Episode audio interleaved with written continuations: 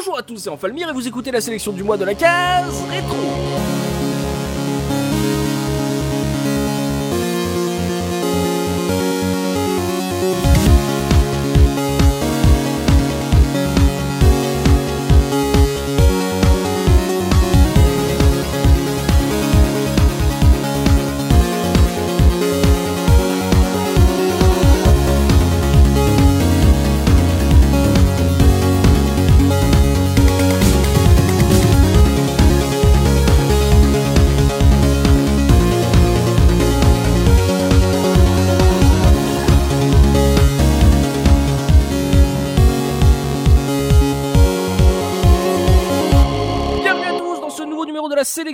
Mois et aujourd'hui je suis avec JP. Comment ça JP Euh, coucou, ça va très bien et toi? Ça va, ça va, je suis content. Euh, en ce moment on enchaîne pas mal les podcasts entre les, les, les podcasts standards et les petites sélections donc je suis assez content. En plus on a un sujet très sympathique aujourd'hui. Oui. On est également avec Punky. Comment ça Punky? Ça va, ça va. Et toi, comment vas-tu?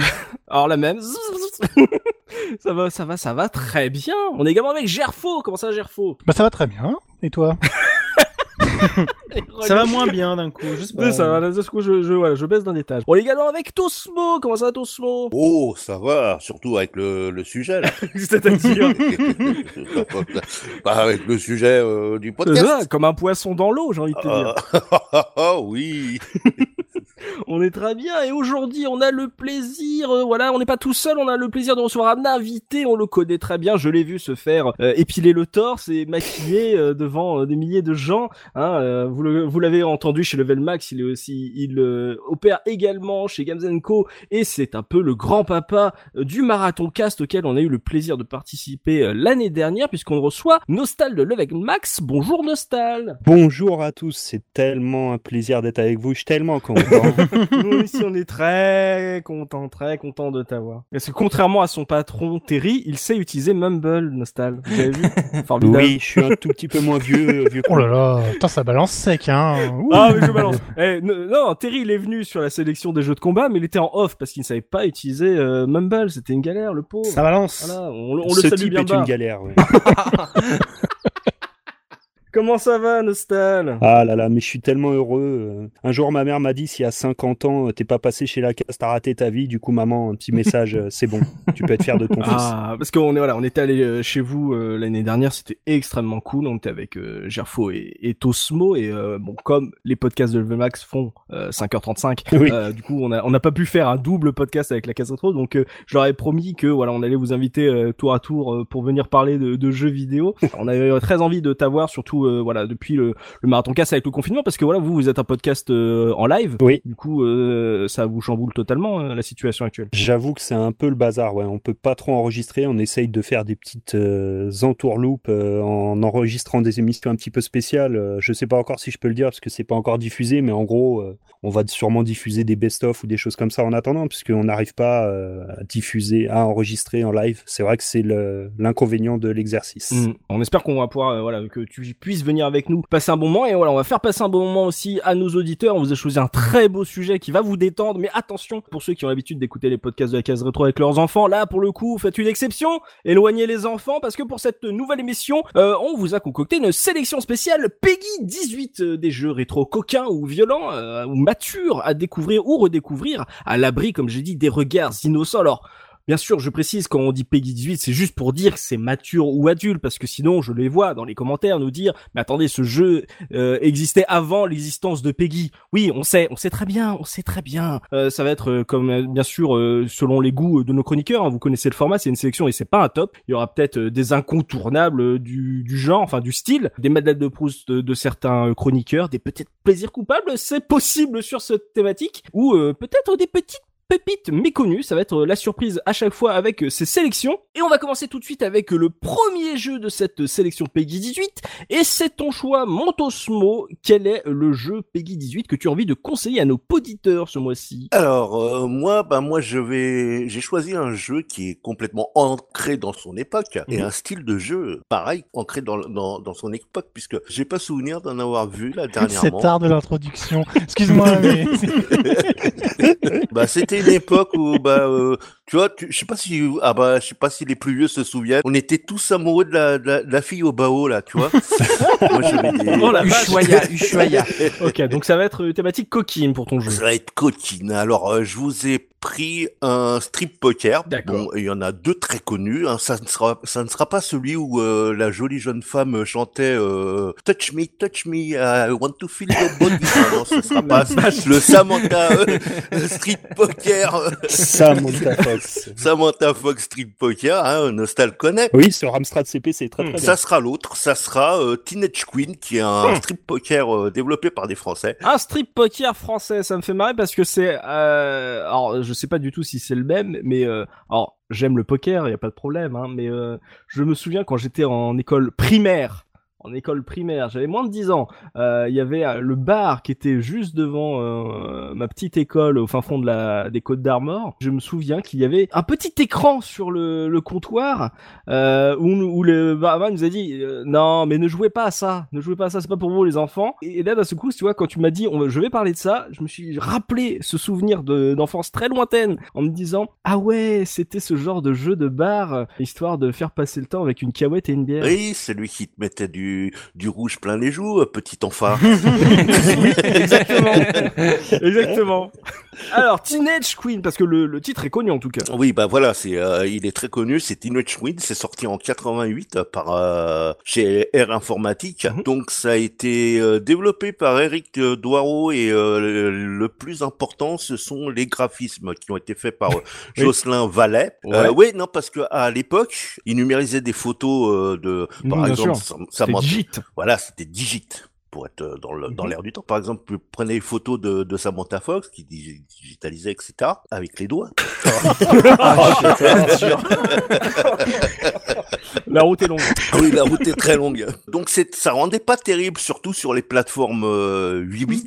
C'était du noir et blanc assez dégueulasse. Mhm. je, bah, je me souviens d'ailleurs, j'ai une petite anecdote là-dessus, c'est que Ouais. quand les 16 bits sont arrivés, il y a eu pas mal de, de disquettes qui circulaient avec des digits euh, vidéo de films euh, Coca, mais en fait c'était juste une séquence. C'est-à-dire une séquence Un gif. de quel- C'était un Ah, gif. c'est un gif, c'est un gif, c'est ça, c'est ça, c'est complètement ça. C'est un gif. Oh C'est un mais gif. j'ai- je suis tombé là-dessus j'ai- dans dans un dossier de Rome de Oui. je sais plus quel euh, je suis tombé là-dessus je me demandais ce que ça foutait là C'est- je pensais que c'était un jeu et je l'ai lancé ça dans un émulateur et mais je devais avoir 12 ans et tout Oh mon dieu. et je, et, et je suis tombé là-dessus je me suis dit mais c'est quoi cette histoire? Non, non, non, non, Des c'était- eh. gifs de cul. C'était Ah. en fait voilà et en fait moi je me souviens ça ça se vendait même dans des magazines c'est-à-dire que moi j'avais pas acheté j'en avais des j'en- j'avais pas besoin de les acheter ou mon filet mais Oh, lui, Mais, euh, oh, moi je les achetais pas. Ah non, mais c'était pas pour moi. hein. C'était pour un copain. Euh, pas non, pour non. moi. C'est les cadeaux. ouais. en fait tu avais des euh, des trucs de, de domaine public qui te vendaient des disquettes du, ce qu'on appelle ce qu'on appelle le domaine public et donc euh, tu avais moi j'avais acheté des démos des trucs comme ça et euh, ils te vendaient ça aussi euh, genre de disquette c'était assez rigolo ouais.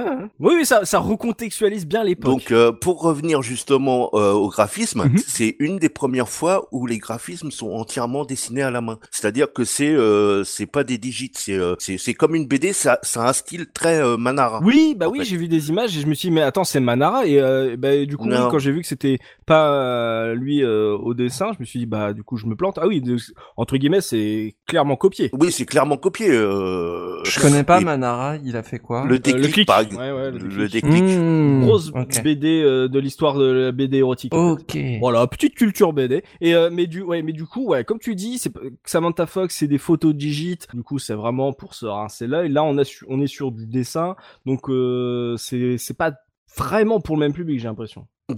Bah disons que euh, oh, tu sais, on se contentait de ce qu'on se contentait de ce qu'on avait. Disons hein. que euh, oui, on va dire que c'est peut-être pas le même public, mais les poses de la jeune fille et puis euh, surtout la fin, on va dire, euh, ça te met du rouge au, au, aux joues euh, au petit enfant, tu vois. C'est c'est quand Ah, même. ça reste un dessin. Tu ça sais, reste moi, un dessin. La, la fin te met le rouge aux joues à toi? Je sais pas si on peut spoiler, mais la fin, elle te surprend plus qu'autre chose, non? Voilà, il y a un Oui. Ah, mais attends, c'est je veux pas spoiler, mais je, je crois que je vois de quoi il parle en plus. Bah vas-y, vas-y, hein, dis- Alors, dis-le, je- dis-le. Je, je veux. C'est pas le truc où à la fin, la nana, c'est un robot en fait? Oui. Oui. Mais c'est ça, ouais. Ah oui, effectivement, la fin, elle, est- elle est quand même surprenante. Non, mais je voulais dire. Ah, la j'avais fin. entendu parler de ce truc, ouais.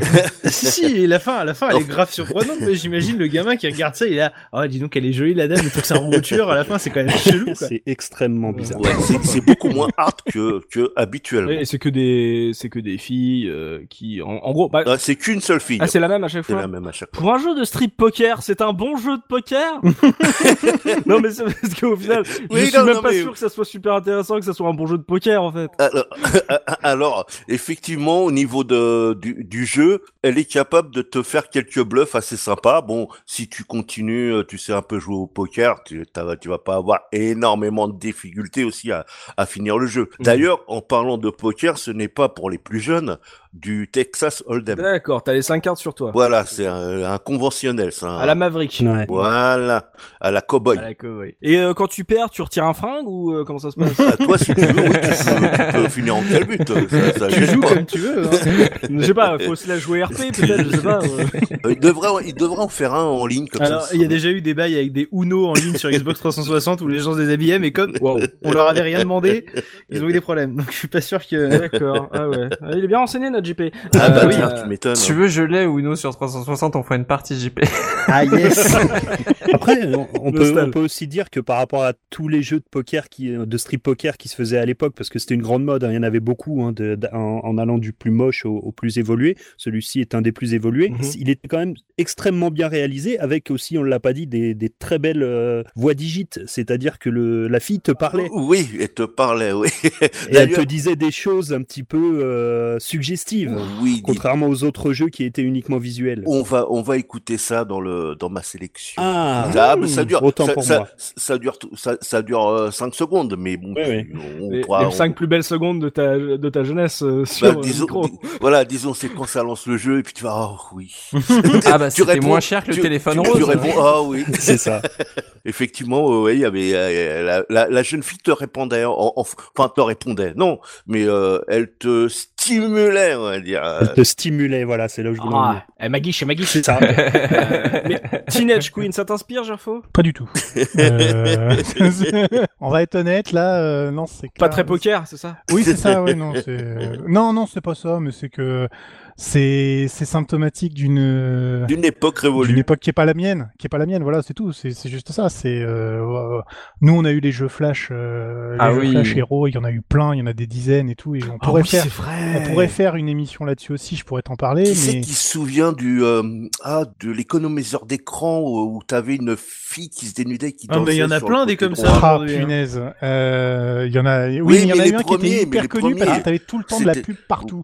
Ouais, Euh, c'était le premier. Virtual, virtual Virtual- desktop Virtual girl, Girl. ou un truc comme ouais, ça. un oui, il y en truc a eu. comme oh, ça. voilà. C'était des nids à virus et à saloperie ces trucs-là. C'est oh putain, c'était horrible, horrible. Tu pouvais faire exploser tes listes d'alerte McAfee ou, euh, ou Norton avec ces trucs-là. C'est oh, vrai Dieu. que c'était pas top. une catastrophe. Ah ouais, mais Catastrophe. c'est là, je suis content là, tu vois, je- en vous écoutant, je me dis putain, j'étais beaucoup plus sage que ce que je pensais, tu vois. Non, non, non, non.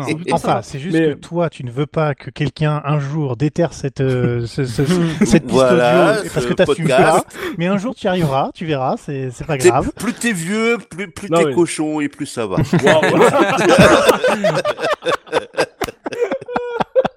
Je l'aurais pas Ah, dit comme ça, mais bon. ok, donc euh, Teenage Queen, euh, JP, t'avais l'air super renseigné sur le sujet. Non, euh, non, non, mais en fait, j'ai eu un euh, espèce de la culture, c'est ça? Oui. Non, mais j'ai eu un flash. Euh, probablement, je me demande si c'est pas un flash de de l'émission de Marcus sur Game One Mhm. euh, où j'ai vraiment Ça accuse j'ai les eu autres, vraiment c'est un- Ouais, ouais, c'est- bah, ça ça Ouais. n'assume pas, il est trop jeune. Bah oui, comment, comment je peux connaître le jeu? Je suis trop jeune, c'est pas de ma faute. Mais j'ai vraiment un flash de l'écran de fin avec euh, la nana qui euh, retire ses fringues et à la fin elle retire sa peau et c'est un robot et c'était genre un retournement de situation de ouf. Mm. Et euh, alors après dans l'absolu, je jouerais pas à un jeu comme ça, mais euh, mais je trouve la proposition vraiment drôle quoi, l'inattendu. J'ai une petite question pour Tosmo. Yes. Le jeu s'appelle Teenage Queen, euh, elle a Ouais. quel âge la dame? Parce que parce que moi j'y vais pas si, Elle est- si j'ai elle- pas la carte d'identité. Disons, dis- je vais, je vais être mauvaise langue, je vais mettre encore plein de gens à dos. Enfin, faut faire gaffe à dos. Mais euh, euh, comment dire, euh, elle est un peu plus vieille que les jeunes, les jeunes, les jeunes japonaises dans les jeux vidéo. C'est-à-dire qu'elle est plus vieille qu'elle en a l'air et ça passe du coup. Non, non, non, non, bah, tu sais, c'est, c'est, du genre euh, 18 ans par là. C'est pas c'est pas- 18 ans et un jour quoi. Voilà. C'est pas, c'est, c'est, c'est, si tu veux, c'est pas de la loli, c'est, c'est pas vraiment de la lolita. Et alors, Nostal, toi, tu, tu connaissais ce Teenage Queen? Oui, je connaissais, oui, parce que bon, même si effectivement En je suis pas cartes, tout à fait de la, de la même génération que Tosmo, j'en suis pas si loin que ça et j'ai connu cette époque micro avec ce genre de jeu et notamment effectivement ce fameux Teenage Queen euh, qu'on testait un petit peu sous le manteau. Alors moi, malheureusement, je vais vous dire la vérité, je l'ai testé avec un copain. Ah, le fameux mode de Parce joueur. que moi, chez moi, je- eh ben, j'avais pas le choix puisque moi, chez moi, je n'avais qu'un Amstrad et du coup, quand je voulais jouer à l'Amiga ou à l'Atari ST, c'était chez les voisins. Donc, euh, donc euh, effectivement, il y avait ce genre de jeu auquel on jouait quand les parents étaient pas là. Mm. Et euh, j'ai un souvenir assez. euh. Alors, on savait même pas jouer au poker. hein. Oui. On va, on va pas se mentir. hein, Le poker, on savait même pas ce que c'était. hein. On s'en foutait du poker complètement. Genre, on a gagné là Je crois qu'on a gagné là. Voilà, Ouais. le but c'était de voir juste à la limite, je suis même pas sûr qu'on soit déjà allé jusqu'à la fin, mais le but déjà à partir du moment où elle enlevait un vêtement, on était tout content quoi. Et on était déjà Elle a retiré ses gants. Elle a ah, retiré sa ceinture, mon dieu. Jusqu'où va aller, ça va aller quoi. Mm. Donc euh, une fois qu'on avait vu une paire de fesses, on était content et puis voilà quoi. Donc euh, ouais, j'ai connu cette époque avec ces jeux-là un petit peu euh, subversifs, dirons-nous. Ah ouais. Je, je regarde un peu, ça a l'air plus d'être. Moi, je connais pas du tout, hein, mais ça a l'air plus d'être vraiment érotique que porno au final, quoi. C'est beaucoup plus. c'est très suggéré. C'est Oui, pas totalement. Non, non, c'est, c'est, c'est, c'est plus Ouais, ouais, érotique ok. que porno, effectivement. Oui, c'est coquinou quoi. Mm. Oui, voilà. Alors je savais pas du tout en préparant le, l'émission hein, parce que j'ai quand même préparé un petit peu quand même. Hein. Ah bah, t'as fait... ah oui, là, là, là, ça a révisé, excusez-moi. Il y a eu une version euh, DS qui a été qui est sortie en, en 2005. C'est une version euh. Waouh. C'est une version Homebrew qui a Oh. été euh, donc développée à partir de la version Amiga où les graphismes sont les mêmes. Et ça se procure où ça, euh, juste pour T'as savoir? juste à taper euh, Teenage Queen euh, DS sur le net, ça sort tout de Ah. suite. J'ai vu qu'il y avait une version Android aussi pour les pour les téléphones. Ah, j'ai pas vu. Ça, j'ai, j'ai, j'ai. Et je crois que c'est un truc officiel par contre, euh, enfin que c'est euh, Ah ouais que c'est ressorti. euh, ouais ouais, j'ai j'ai vu que Genre payant du coup. Euh, je sais pas, euh, j'ai pas regardé le prix qui coûte, mais euh, le premier truc quand j'ai tapé euh, Teenage Queen euh, pour regarder Ah ouais ce que c'était, il m'a il m'a sorti les liens pour euh, le télécharger sur Android. Euh, tu nous as parlé du son, Tosmo. Voilà, parlons un peu du son et, et de ce que tu vas nous faire écouter avant qu'on passe à notre deuxième jeu. Alors, euh, bah, en fait, le son, le son, euh, le, le son, le, il y a quelqu'un de crédité, mais bon, je pense qu'il a plutôt tendu un micro qu'autre chose, parce qu'il n'y a pas de musique. En Mhm. tout cas, sur la version Amiga, euh, il n'y Ah, a pas de musique. Sur les autres aussi, je pense, hein, il n'y a pas de musique. En fait, il y a sur les versions, j'ai pas été vérifier les versions Amstrad et euh, PC euh, DOS, mais en tout cas sur la version 16 bits euh, Atari ST et Amiga, tu as la jeune fille justement qui te balance quelques phrases. Là, donc, on va écouter la phrase d'introduction du jeu. Ok. Bon, bah, on s'écoute ça et on se retrouve tout de suite après pour le deuxième jeu de notre sélection. À tout de suite. Tu viens jouer avec moi On va passer maintenant à ton choix, Punky. Euh, Qu'est-ce que tu nous conseilles, toi, ce mois-ci en jeu Peggy 18 Eh bien, euh, je vais euh, d'abord vous parler du studio qui l'a fait parce que c'est, vous allez voir, c'est très marrant. On va parler d'un jeu de Headstrong Games et si vous ne le connaissez pas, alors attention, petite euh, musique de violon.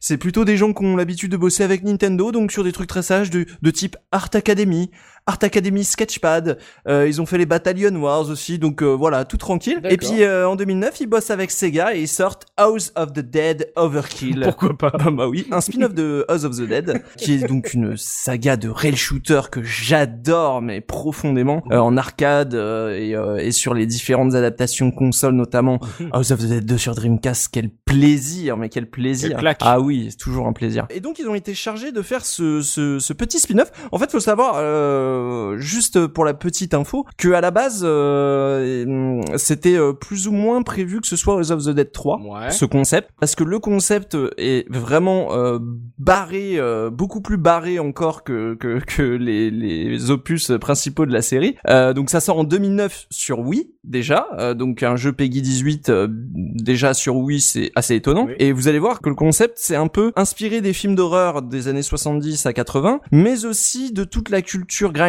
c'est-à-dire films d'exploitation des années 70 avec tout ce que ça implique euh, de TT, de gros mots et de sang. Mhm. Et du coup, euh, et ben, euh, moi je trouve ça vraiment intéressant euh, qu'on retrouve ça sur Wii euh, parce que euh, Sega à la même époque avait à peu près, euh, ouais, c'était à peu près la même époque, un an plus tôt, je crois, ils avaient sorti Mad World Mmh. qui était déjà un gros jeu bien crado pour la Wii et de retrouver ça euh, bah, je trouve ça assez intéressant et du coup ce concept de Grindhouse enfin de de jeu un peu plus humoristique un peu plus décalé comme ça de presque parodique Ouais. euh, avait été envisagé pour euh, House of the Dead 3 et euh, et euh, Sega avait, avait dit non euh, plus ou moins au début du développement mais euh, ils ont confié l'idée ils ont gardé l'idée dans un coin de leur tête et l'ont confié donc à Headstrong Game pour donc ce rail shooter euh, qui est euh, un tout petit peu différent euh, de, de ce qu'on connaît sur les épisodes principaux.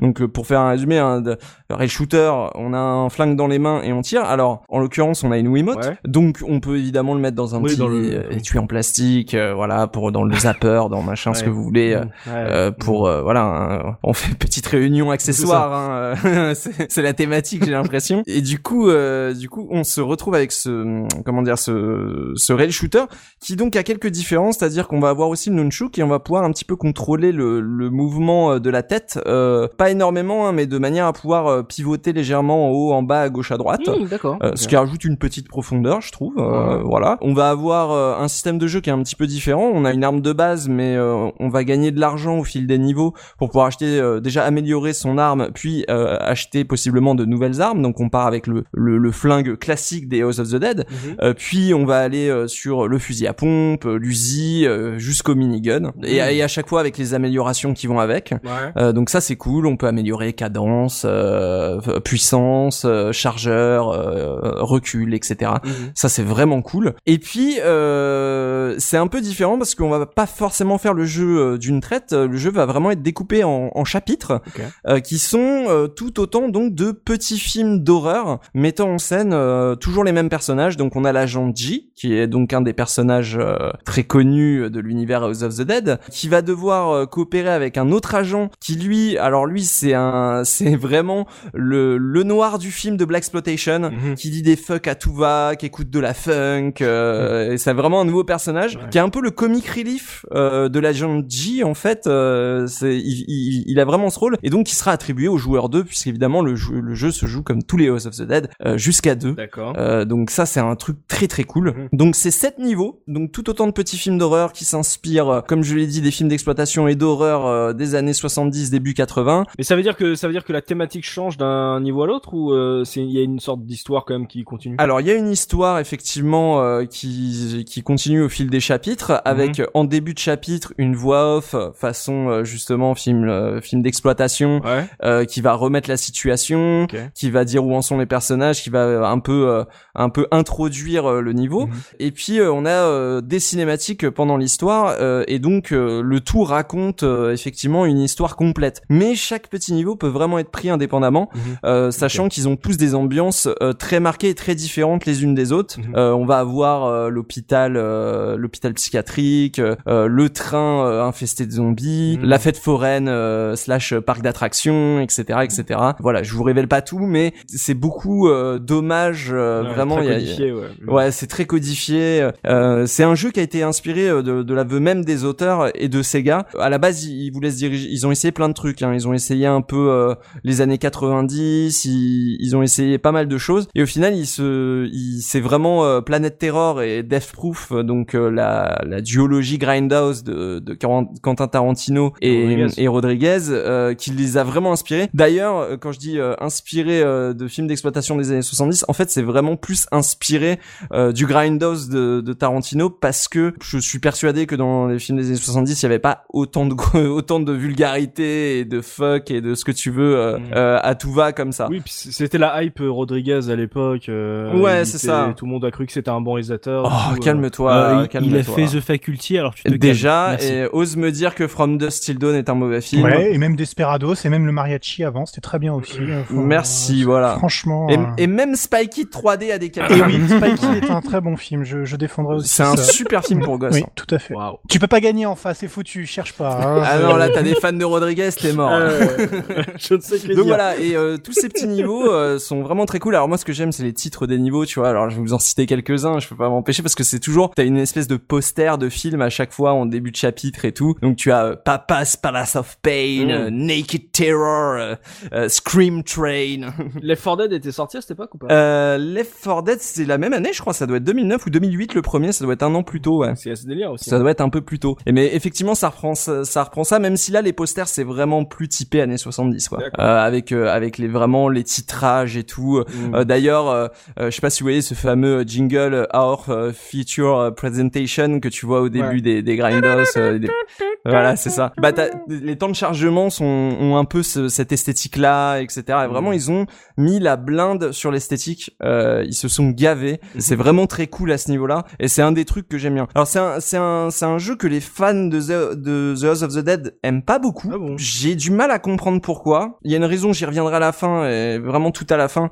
Mais il y a une raison pour laquelle je pense qu'il aime pas. Mais euh, je vous invite vraiment à lui donner une chance parce que euh, déjà euh, il est ressorti en version PS3 en 2011, euh, donc jouable au Move, ce qui est plutôt cool parce que la Wiimote ça fait l'affaire, ça fait la blague, mais c'est pas aussi précis qu'un light gun de, de borne d'arcade ou même que, que tu utilisais avec les, les écrans cathodiques. Il y a un feeling qui est un peu moins bon, même avec l'objet en plastique, mais par contre le PlayStation Move je le trouve un peu plus précis, même s'il a d'autres problèmes, il est quand même un peu plus précis et surtout les accessoires qui ont été faits pour la PS3 sont ont beaucoup plus de gueule que le Wii Zapper je trouve. Euh, donc il est compatible avec euh, le, le flingue officiel euh, PS3 et euh, le fameux sharpshooter euh, qui était en forme de qui était en, es- en forme d'espèce de, de, de mitraillette quoi. Il était énorme. Ah ouais, avec la, avec comment dire le, le truc que tu cales contre l'épaule. Là, je- désolé, moi j'ai pas le langage des armes. Je déteste les armes à la base. crosse. La crosse. crosse. merci. La crosse que tu peux euh, plaquer contre ton épaule et tout, donc c'est assez agréable, même si le truc est un peu lourd, c'est assez agréable.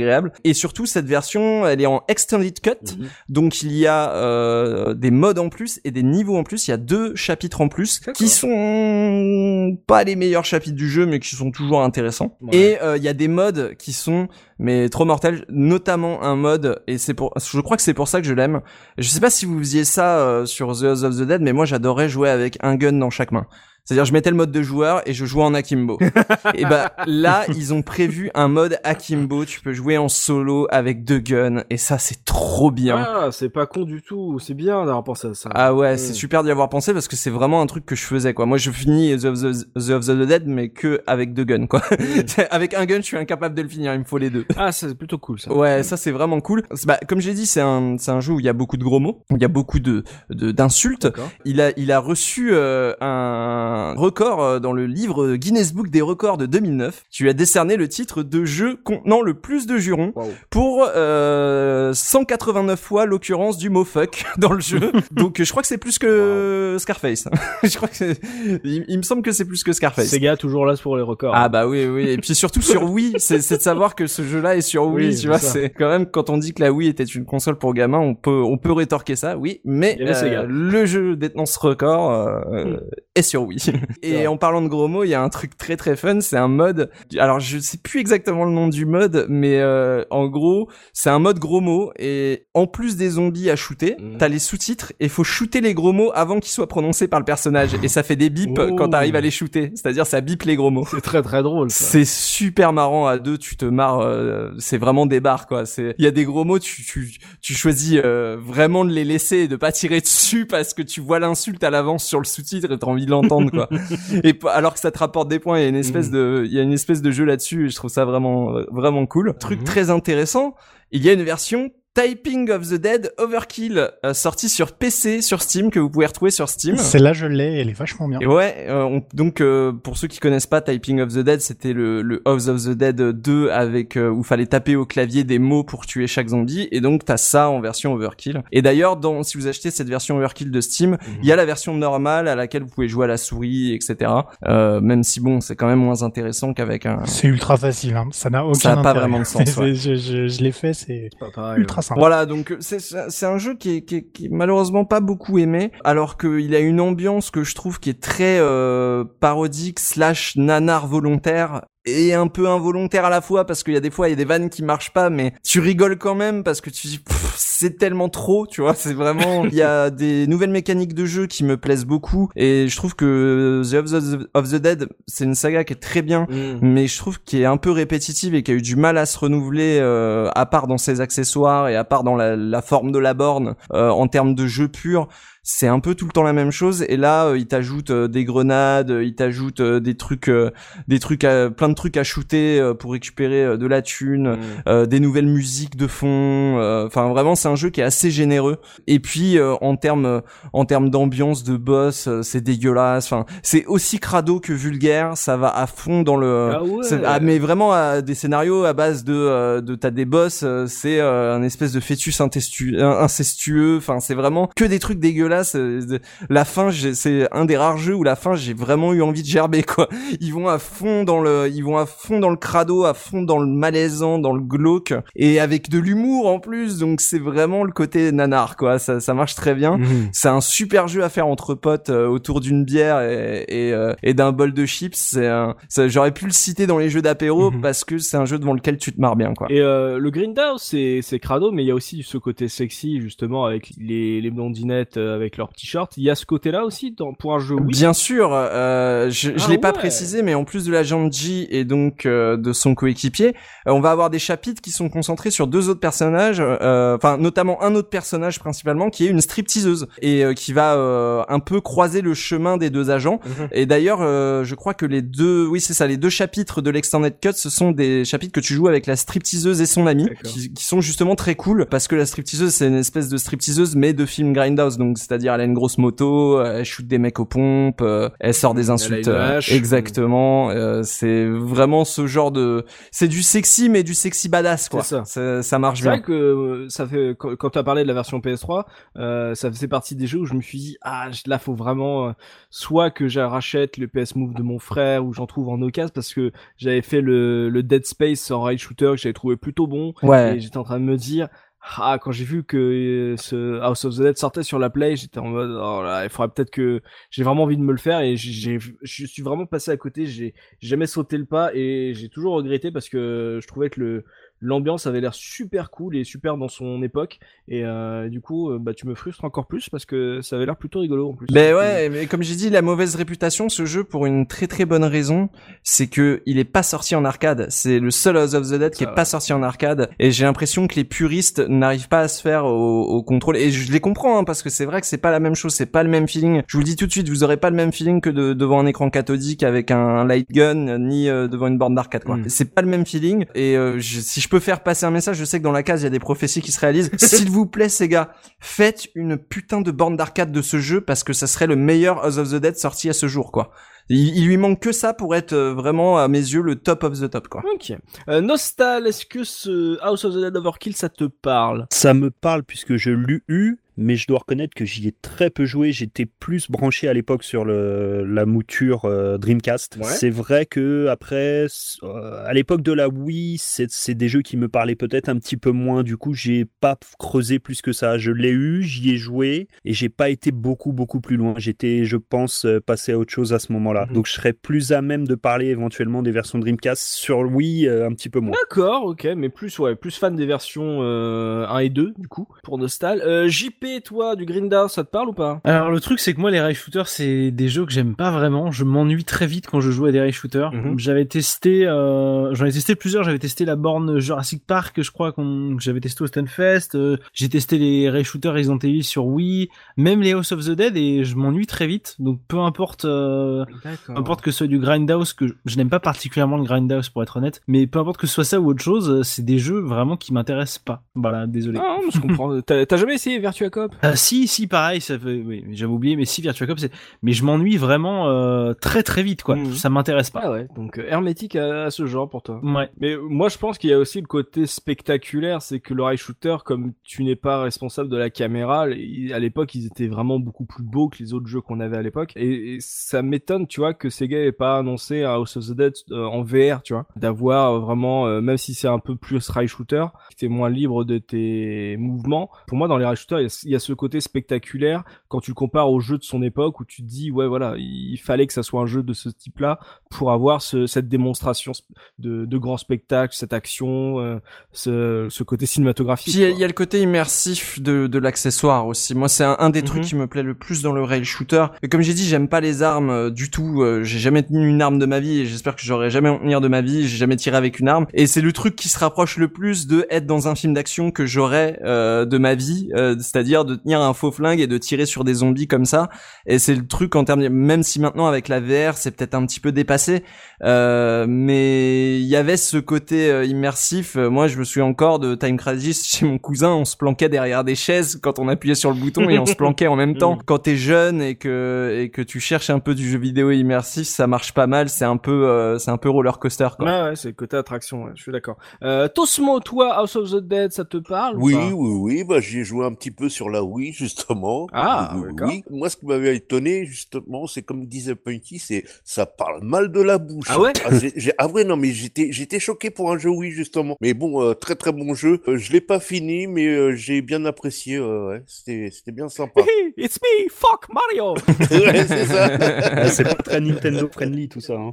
Bah comme quoi la, la Wii avait une réputation euh, vraiment euh, vraiment de console pour gamins mais quand tu fouilles il y a des jeux il y a des jeux assez matures même dans les jeux d'horreur et tout il y a des trucs très très trash euh, sur Wii Absolument. Bien sûr, Ah oui, le, le Silent Hill, le Shattered Memory. euh, c'est ça, euh, même euh, même le jeu euh, The Grudge euh, comme on a on a cité Mad World euh, il y, avait plein de jeux comme ça qui étaient bien dégueulasses je crois que Manon 2 est sorti sur Wii aussi hein. Ouais, et, euh, et Red Steel, la meilleure licence. oh non Euh, non voilà. personne jamais Gé- Génial.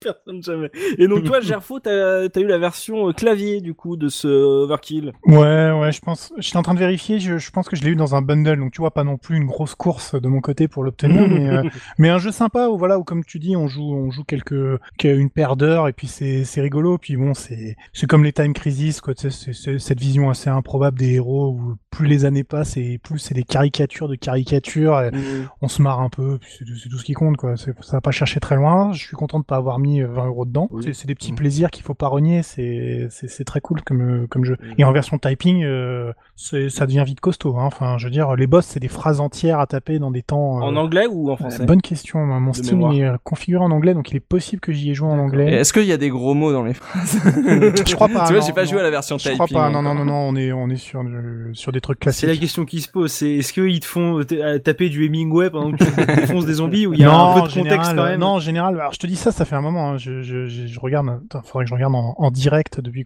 la dernière la date à la dernière où j'y ai joué. Mais ça, c'est des mots, euh, des mots de deux syllabes max. Tu vas avoir.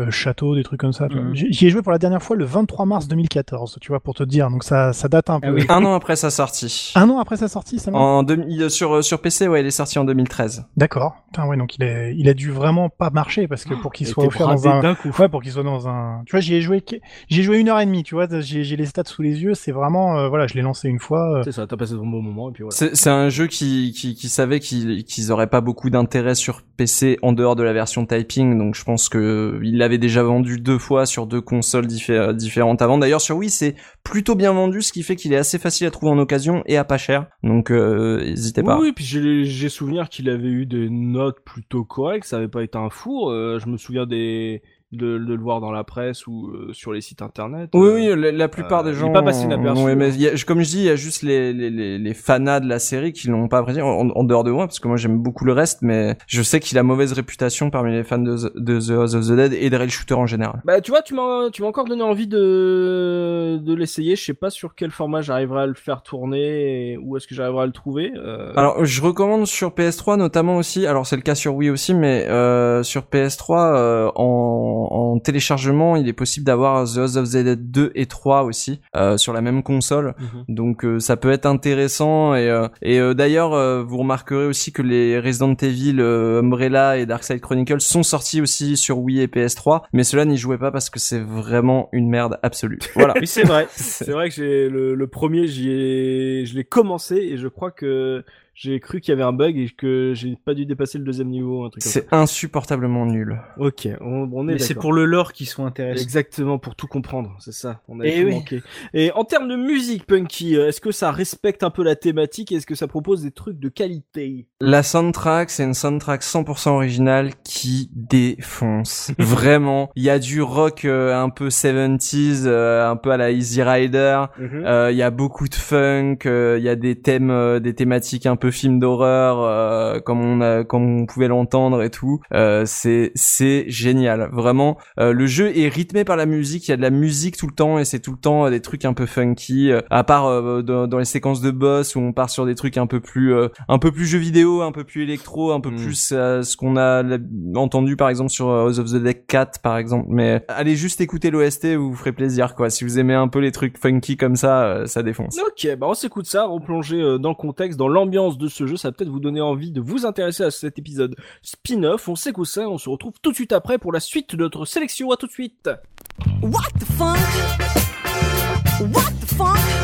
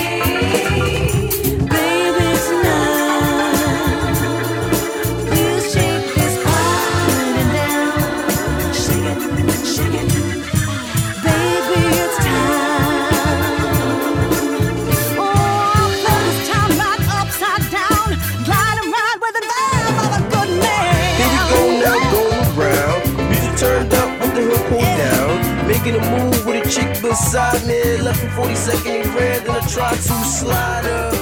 Hand up on my thigh,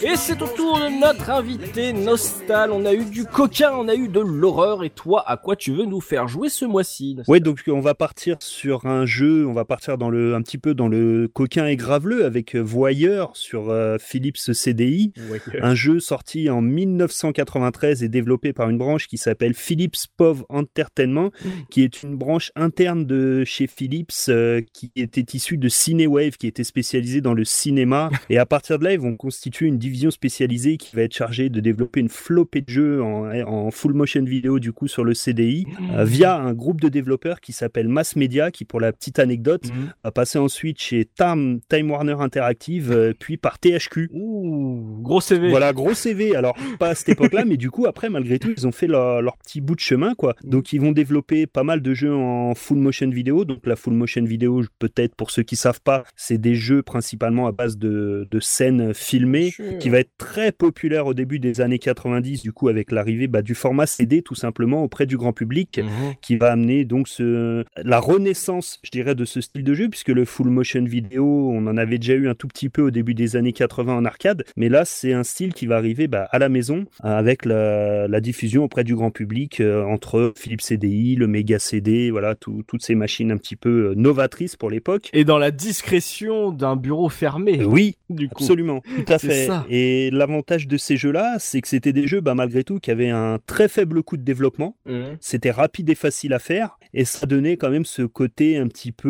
euh, nouveau et futuriste pour nous à l'époque, euh, de voir des scènes euh, cinématiques dans un jeu, des scènes filmées. Pour nous, c'était incroyable. C'était Mhm. le summum du réalisme, Alors, quoi. Moi, tu, tu me parles déjà, tu, le nom déjà est très évocateur. Voyeur. Ouais. En plus sur cette machine de- du CDI, donc là tu c'est double combo. Quand tu m'as parlé de ce jeu et que j'ai regardé les images, J'avais jamais entendu parler de ce jeu parce que quand on parle FMV, un peu série Z, un peu sexy, moi il y a Night Night Trap, qui passe toujours en premier, tu vois. C'est un peu le Samantha Fox Ouais. euh, de ce style de jeu. Voyeur, j'en avais jamais entendu parler. Comment t'as découvert ce jeu? Il y a quoi? Il y a peut-être 7-8 ans, j'ai voulu me reprendre un Philips CDI. J'ai eu une occasion, en fait, tout simplement. hein, sur le bon coin, à côté de chez moi, il y a un mec qui vendait un Philips CDI avec une flopée de jeux. Et euh, clairement, bah, c'est pas le jeu qui m'a attiré l'œil tout de suite. hein. Dedans, il y avait du, les fameux Zelda, tous ces jeux-là euh, Mhm. que j'avais bien envie de tester, malgré le fait que je savais que c'était des grosses bouses. Mais du coup, dans ce lot de jeux, il y avait peut-être une trentaine de jeux. Il y avait une énorme boîte, une énorme big box. Et tout de suite, j'ai vu Voyeur dessus. Je sais pas pourquoi. C'est le premier jeu que j'ai eu envie de mettre dans la machine. Ça m'a,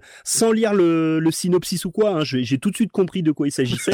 et ça m'a donné tout de suite très très très envie en fait, tout simplement. ressemblait à quoi la Big Box? En fait, c'est euh, bah, la big box, c'est une grosse boîte toute noire avec juste une serrure dessus. Oh Avec une Ah. lumière qui sort de la serrure, un peu dans le, dans le style, bah, venez mettre votre œil et puis venez observer ce qui se passe derrière la porte. Ouais. Votre œil, hein. Ouais, ouais, ouais. Ouais, ouais. c'est plutôt cool. Et donc j'ai découvert ce jeu totalement par hasard il y a moins de 10 ans quoi. Mhm. Et du coup euh, parmi toute la flopée de jeux qu'il y avait, voilà, c'est celui qui m'a euh, tout de suite euh, bah en fait c'est un petit peu euh, comme on dit ce qui fait marcher le monde quoi hein. Euh, Quand il y a un nouveau média comme ça qui arrive, le premier truc euh, qui fait vendre bah c'est ce genre de jeu C'est du hein. fion. C'est du fion comme tu dis, voilà, c'est ça hein. Euh, on se refait pas hein. Mais de quoi, ça- de quoi ça parle ce jeu de voyeur? Alors, euh, c'est un mix entre un visual novel et un point and click en fait, mais on est, bah, allez, un petit peu plus dans le visual novel en fait. Mhm. Je vous fais le pitch. En gros, on va incarner un enquêteur qui va être euh, appelé à enquêter sur la, sur un candidat à la présidence des États-Unis qui s'appelle Reed Hawk. Il est contacté en fait par un membre de sa famille qui veut l'empêcher de se présenter en révélant euh, pas mal de, de scandales sur lui. Ce membre de la famille, en fait, il veut le faire tomber avant son élection, quoi. Donc, euh, il va, on va devoir découvrir tous les secrets de ce fameux Reed Hawk en enquêtant. Hmm. Donc, il va y avoir des histoires d'adultère, de trafic de drogue, voire d'inceste, parce qu'apparemment, il, aime beaucoup, beaucoup sa petite nièce. Oh mon dieu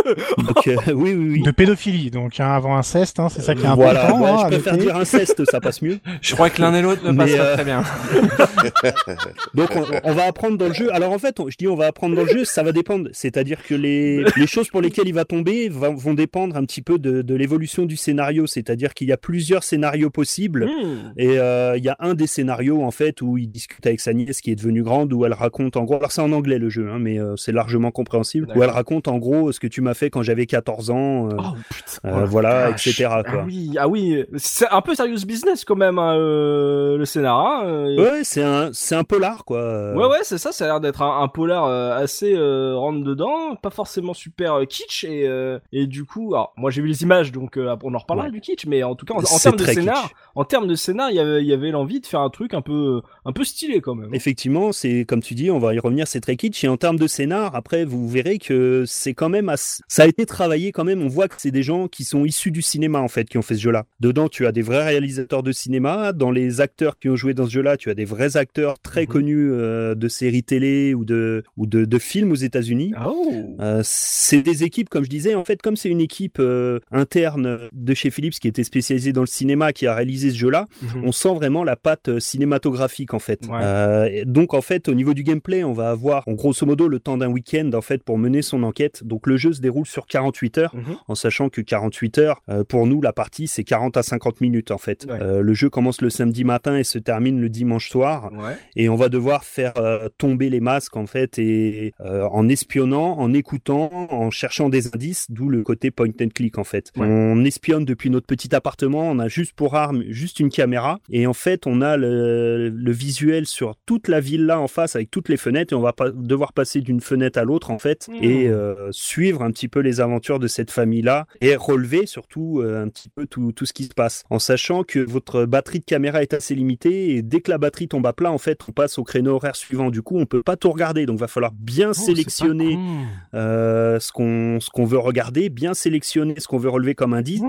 parce Ouais. que si à la fin du jeu, finalement, on n'est on n'est pas arrivé à prouver la culpabilité ou pas, parce qu'il y a plusieurs fins Mmh. euh, du, candidat, soit il va être élu à la présidence, et du coup nous on va on va se faire euh, blacklister. Ouais. Euh, soit on arrive à prouver son sa culpabilité euh, de meurtre et dans ce cas-là effectivement on va on va gagner le jeu. Mais vous allez voir, je vais y revenir après, qu'il y a des choix un petit peu. euh, C'était les prémices un petit peu du tel tel en fait, c'est-à-dire qu'on va devoir faire des choix alors assez limités mais moraux, voilà, exactement. Parce qu'en fait, on sait qu'il va vouloir tuer quelqu'un. Donc, soit on le laisse tuer la personne, et au final, on va avoir la preuve en vidéo à partir du moment où vous filmiez à ce moment-là pour le faire accuser. Soit on va essayer de sauver éventuellement la victime, mais dans ce cas-là, on n'aura plus de preuves. On aura juste des soupçons de fait, et on pourra à la limite le donner les, les vidéos à la presse, par exemple, pour essayer de le faire tomber et qu'il soit pas élu, mais il ira pas en prison. Voilà. Il y a ce genre un peu de choix dans le jeu, comment dire, un petit peu moraux, voilà, comme on disait. Mais ça allait. euh, alors moi je je suis euh, presque choqué parce que ce que tu me dis, Ça a l'air bien.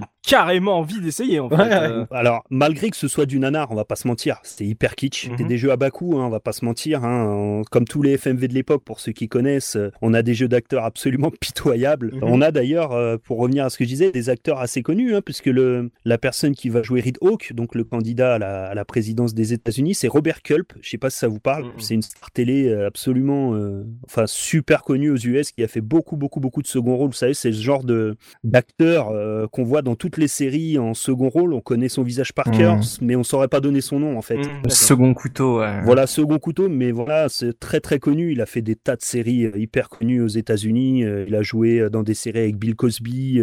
Il a joué dans Cosby Show. Il a trouvé sa thématique. Hein. Et, bah oui, il a joué dans Colombo, oui. Dans Colombo, on va on va mettre une ré- on va mettre une référence un peu plus un peu plus défendable.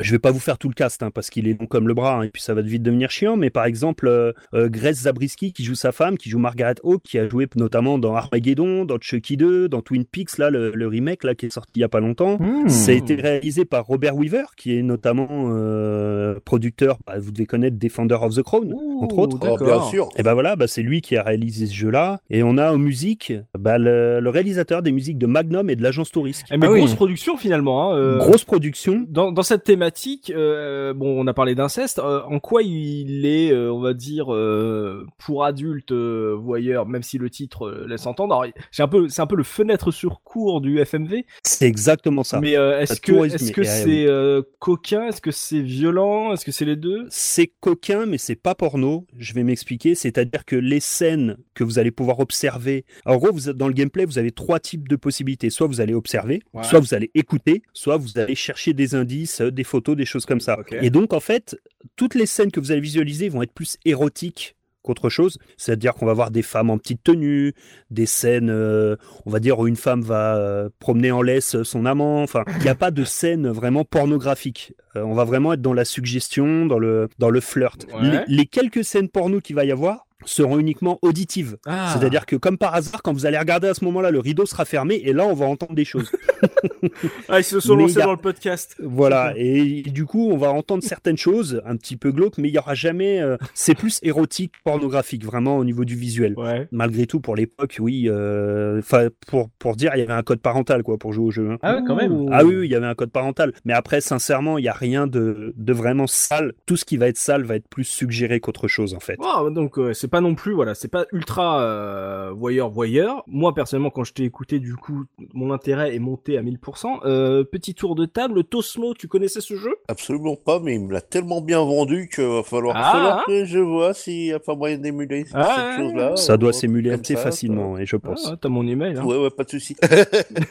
mais c'est sorti que sur CDI. CDI, PC et Mac. Ah bah, bah, Enfin, PC euh, DOS. bah, bah, c'est bon. Oh, Bah, ça doit être trouvable. Gerfo, toi, ce, ce jeu euh, FMV, est-ce que ça t'a donné envie, ce que nous en a dit Nostal Je, je sais, non, non, pas trop, non, c'est, c'est pas trop mon truc en fait. Il est prude, euh, Gerfo. ah, alors pas du tout, pas du tout. Alors j'aimerais rappeler une chose, puisque tu en parles. Quand on a lancé cette idée de faire cette soirée 18+, j'étais le premier à suggérer qu'on parle de films, de, de Oui, jeux, euh, de jeux de, de fesses, et finalement j'en ai choisi un qui ne l'est pas. Donc tu vois comme quoi. hein, Non, attends, attends, je remets dans le contexte. C'est que j'ai dit, ça serait pas mal qu'on fasse un Peggy 18, 18 et Gerfo il disait bah, je, je connais pas beaucoup, j'en j'en ai pas beaucoup en tête euh, des jeux PS18 et je lui dis mais att- comment ça t'en as pas beaucoup en tête euh, Doom c'est quoi? Il fait ah mais tu parles genre violent aussi ah d'accord parce que moi je pense Bah, je pensais compris que Gerfo Mais, moi, voilà. moi, j'étais, moi, j'étais dans l'optique de Gerfo, hein, totalement. hein. Bah, moi aussi, en fait. Oui, hein. Tu me dis Peggy 18, euh, évidemment que je à des jeux violents, mais j'ai j'ai un pédigré là-dessus, il y a pas de problème.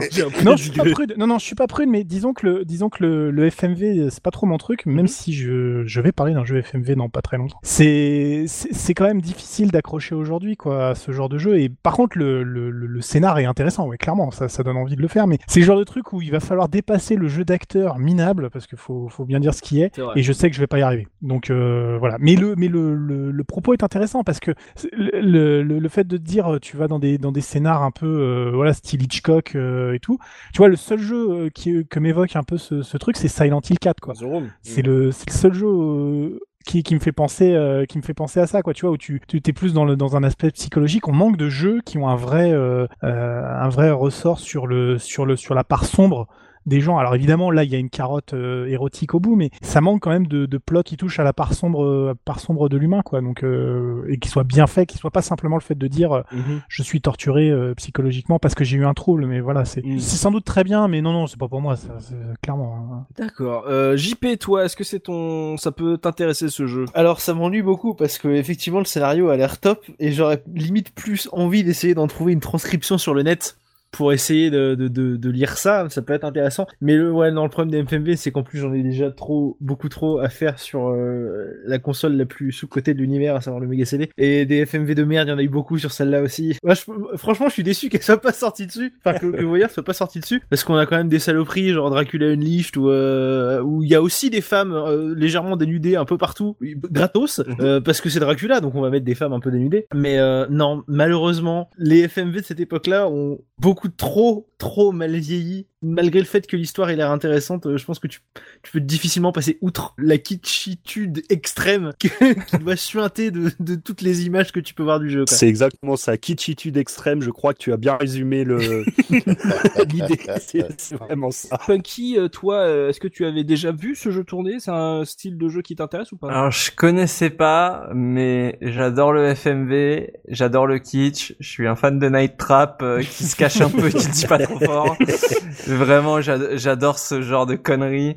Je j'adore ça parce que c'est vraiment euh, c'est j'avais joué à Night Trap sur Mega CD quand j'étais plus jeune et je pense que ça m'a un peu trauma mais c'est le genre de concept qui me plaît Mhm. et euh, de ce que de ce qu'on a dit Nostal, ça m'a donné très très envie. Peut-être plus sur la version PC que la version CDI, mais hum, je trouve que les jeux comme ça, euh, Night Trap a eu un remaster il y a pas longtemps qui est vraiment très cool, qui a été fait par un fan d'ailleurs, où il avait récupéré toutes les bandes euh, originales euh, pour, pour pouvoir remettre le truc en HD et tout. Et je pense que j'attendrai peut-être que si celui-là, il- je sais pas s'il est très connu ou s'il a une, une réputation, mais c'est le genre de jeu que j'aimerais faire euh, sans les pixels quoi. Bah tu, tu, tu connais le- la règle de la case rétro, on en parle, donc finalement dans deux à trois Ah, semaines va être annoncé un, J'espère. un petit remake, euh, remaster. euh, J'espère. Mais ça ça m'attire beaucoup. J'arrive pas à me, à, mi- à me m'enlever de la tête ce côté ultra malaisant des gens qui jou- doivent jouer tellement mal et qui pourtant ont des dialogues horribles à, Super dur. à jouer quoi. J'imagine des gens avec des, des vieux accents marseillais horribles te faire des phrases.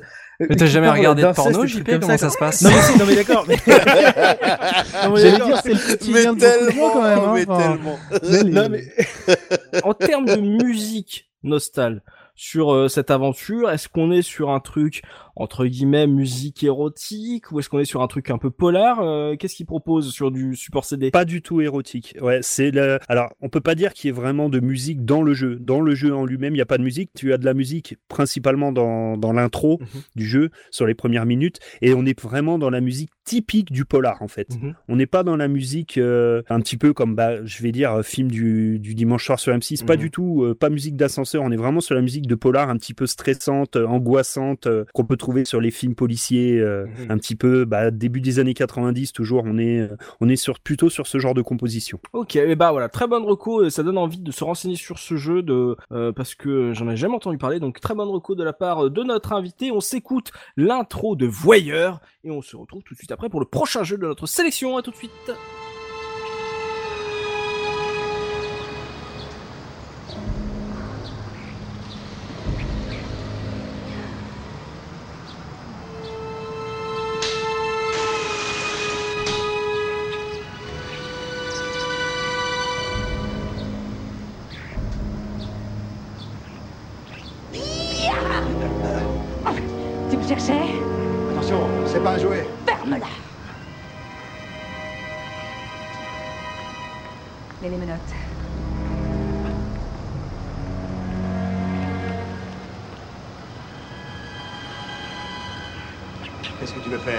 Qu'est-ce que tu vas faire de moi Ce que j'ai toujours voulu faire. Ah oui.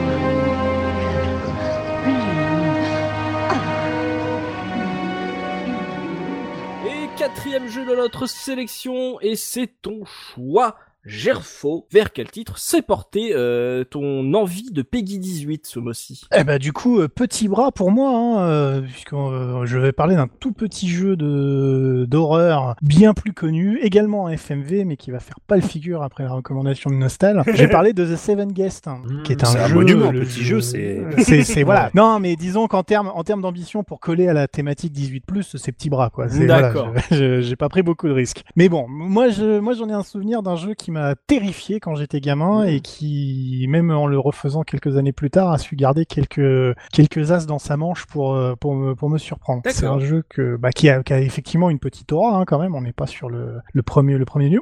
Pour ma part, c'est le seul jeu en FMV que j'ai fait de toute ma vie. Euh, recommandé par Bill Gates himself, quand même, hein, qui a dit que c'était le nouveau standard du divertissement interactif hein, euh, en Ah bah, 1993. Sibyl l'a dit, hein. Dit quand même, c'est que voilà, quand même quelque chose. Donc un jeu édité par Trilobit Game, euh, qui euh, fort du succès sortira à la 11e heure, euh, juste après, un jeu qui est également euh, également assez connu. C'est sa suite. Qui est sa suite, voilà, c'est ça, qui est la suite, la Ouais. suite directe. Et qui est de Seven Guest qui a eu le droit aussi à une adaptation en bouquin, euh, un bouquin que j'avais emprunté à la bibliothèque quand j'étais jeune, et qui était terriblement mauvais. Ah, voilà. oui, bah, comme tous les, déjà des bouquins écrits à la va-vite, c'est pas génial, mais alors en plus euh, adapté d'un jeu vidéo, euh, c'est clairement pas cool. Donc le- The Seven Guest, c'est c'est une histoire. Alors, je vais partir du principe qu'on peut parler du twist final parce que je pense que c'est important pour comprendre pourquoi le jeu est absolument. Oh, horrible. je l'ai pas fait. ne spoil. Tu veux pas, tu veux pas que Ah, je pas, pas de spoil Ah, Bouche les oreilles Je bouche coupe mon casque. Voilà. Si vous voulez pas savoir la fin, si ça peut vous intéresser, vous coupez votre oreille, mais vas-y. Bon, je, je vais, je vais Le en parler pitch un est peu. génial, Mais le pitch ouais. est très bon, voilà, c'est pour ça. Donc, Ah, il est euh, magnifique. Je pense que ça vaut le coup d'en parler. Donc, désolé, Punky, je, je, je- je t'invite à revenir dans, dans Je quelques t'enverrai un message. Donc, voilà, donc The Seven Guests, ça raconte en fait l'histoire de, de Henri, euh, Stauff, mania du jouet pour enfants qui habite dans un manoir euh, sur la colline au, au bord de la falaise. hein. Euh, Donc, euh, ça peut avoir l'air d'être extrêmement, euh, extrêmement cliché, mais on est sur cette époque où finalement c'est encore assez novateur comme, euh, comme présentation. Qui a invité, qui a invité six, six personnes pour un dîner chez lui, Mhm. et on parle à travers l'invitation d'un mystérieux septième invité dont on ne sait pas trop ce ce qu'il vient faire là. Et donc on incarne un personnage qui s'appelle Ego. Bon, c'est pas l'un des invités, mais il Mm, connaît les personnes qui sont présentes. Enfin, tu sens qu'il y a déjà un petit petite baleine sous caillou là-dessus. Là. Euh, tu vois, c'est un, un truc assez évident que ça va, ça va jouer autour de, de- du personnage que tu incarnes. Ouais. Et en gros, on va, on va, on va résoudre des puzzles et tout. Mais alors là où ça devient vraiment, euh, vraiment immonde, c'est qu'en fait, à mesure qu'on avance, chacun des invités va mourir. D'accord. Et euh, on va on va découvrir les circonstances de sa mort de manière euh, un peu délicate. Donc en général, il s'agit de passer un puzzle, se prendre un peu la tête dessus, et on est récompensé par une scène FMV euh, qui vient nous faire avancer un petit peu l'histoire. Oui, et en gros. La fin, à mesure qu'on voit, donc, euh, on, sent qu'il y a une histoire avec les enfants, qu'il y a des, il y a des enfants qui ont disparu dans le village, que il s'est passé des événements un peu tragiques, euh, Mhm. et que a priori il y a un mystérieux enfant qui pourrait être encore être sauvé. On, on sait pas trop, voilà. Mhm. Euh, voilà, donc on a un couple, un couple de, de, de, de bourgeois, euh, bourgeois sur le déclin. On a, on a, on a un personnage un peu avec euh, des petites tendances un peu scientifiques qui essaie d'expliquer certaines choses, mais qui, qui, qui, qui bute sur les Une explications. question bête, ça se passe à quelle époque? Début du XXe siècle, si je me souviens bien. Enfin, on est sur un, sur un, sur un jeu qui, voilà. euh, Années 30, années 20, quoi. Ouais, année- ouais, voilà, c'est ça, ce genre de, de- Lovecraft. de période. C'est exact, voilà. ouais, Lovecraft, ouais. C'est c'est 35 ouais, je, je, enfin dans les années 30 quoi, je, je crois. ouais, D'accord. voilà, des années 30. ouais. Bah déjà le- le- l'interface est fait, fait fait super peur parce que la main que tu incarnes c'est un os, c'est c'est une main squelettique. Tu vois, le, le- tu, tu pointes sur le sur le la première énigme du jeu, c'est un gâteau qu'il faut découper mais qui qui dont les parts sont sont sont remplies de crânes et de pierres tombales. Tu vois, tu sais c'est on est sur, on n'est pas sur quelque chose de très sain, tu vois. C'est et en fait, tu découvres au fur et à mesure que le septième invité, bah, c'est le nouveau gamin que c'est le nouveau gamin qui doit mourir en fait, et que le le, le maître de maison euh, a passé un pacte euh, avec le diable entre guillemets, et qu'il a besoin de sacrifier encore un enfant pour pouvoir euh, gagner les pouvoirs que- qui lui ont été promis par cette force démoniaque. Mhm. Et ça se termine sur une espèce de de montage absolument immonde avec le, le Oh. personnage donc qui est en FMV et sur lesquels ils ont fait des ajouts graphiques. Alors à la palette graphique à l'époque mal euh, mal passé, euh, tu sais. Donc quand, quand t'es sur un, un écran euh, un écran à l'époque euh, CRT, ça te posait pas de problème. Mais j'ai joué à la version euh, 25, euh, 25e anniversaire euh, avec tous les trucs euh, remis au goût du jour, c'est absolument immonde. Hein. Le, le- la plat est la plat est absolument dégueulasse. Donc jouer à la version d'origine hein, si possible, Ouais, c'est vraiment vraiment important. Et en gros, à la fin, tu vois, t'es dans le grenier, t'as le t'as le maître de maison qui est en train de regarder. Tu comprends qu'en fait tous les événements qui sont narrés, c'est toi, c'est tu es le septième enfant et tout. T'es en train, t'es t'es dans une sorte de purgatoire à revivre l'histoire pour essayer de comprendre parce que tu ne peux pas interférer sur ce moment dramatique où le où le, le, le propriétaire va, va va finir par te capturer et te tuer. Et donc il y a une espèce de, il a une langue gigantesque qui lui sort de la bouche, qui entoure le corps de l'enfant et il commence à perdre un peu euh, la peau et tout, ça ça tombe et tout machin. Tu vois les autres personnages qui meurent, qui sont, qui fondent avec des aplats dégueulasses. Franchement, regardez les vidéos parce que c'est c'est c'est extrêmement risible à regarder maintenant, mais moi à l'époque ça me ça me faisait ultra flipper. Et en fait, bah tu réussis à rompre le pacte si t'as réussi à euh, à bien comprendre comment interagir avec Mhm. le personnage, mais donc tu peux perdre sur cette dernière euh, Ouais, ouais. dernier point. Et si tu gagnes, tu vois le, le corps se décomposer, une espèce de squelette, la, la peau tombe, un peu tendance Indiana Jones, tu vois, tu sais. où- bon, aujourd'hui ça passe, mais quand j'étais gamin, moi, j'étais terrifié, quoi. Bah, c'est là, on est un peu dans le même délire, quoi. Et en fait, c'est toute l'ambiance, dans toute la progression dans le manoir qui, qui, qui fait. Il y a notamment une énigme, l'énigme du labyrinthe. Où en gros, bah, on te demande à un moment donné de, grosso modo, de comprendre les indices pour te dire tu vas te retrouver dans le labyrinthe dont voici la carte, mais tu le seras que beaucoup plus tard dans le jeu. Mhm. Et le labyrinthe, à chaque fois que tu te plantes, que tu vas au bout, quand tu vas dans une impasse, une musique, mais terrifiante, terrifiante. Et la voix du, du grand méchant qui te dit, ce, ce- ce- tu pourras le retenter la prochaine fois, peut-être, tu pourras y arriver. Mais, mais qui sait qui te dit, j'ai hâte que tu te plantes encore une fois pour que je gagne. Et c'est- Oh mais tu, tu, tu te sens tout seul dans ce manoir. Mais moi, j'avais les jetons. Mais j'avais tellement les jetons. C'est- J'ai joué à ce jeu avec mon père à Ouais. l'époque.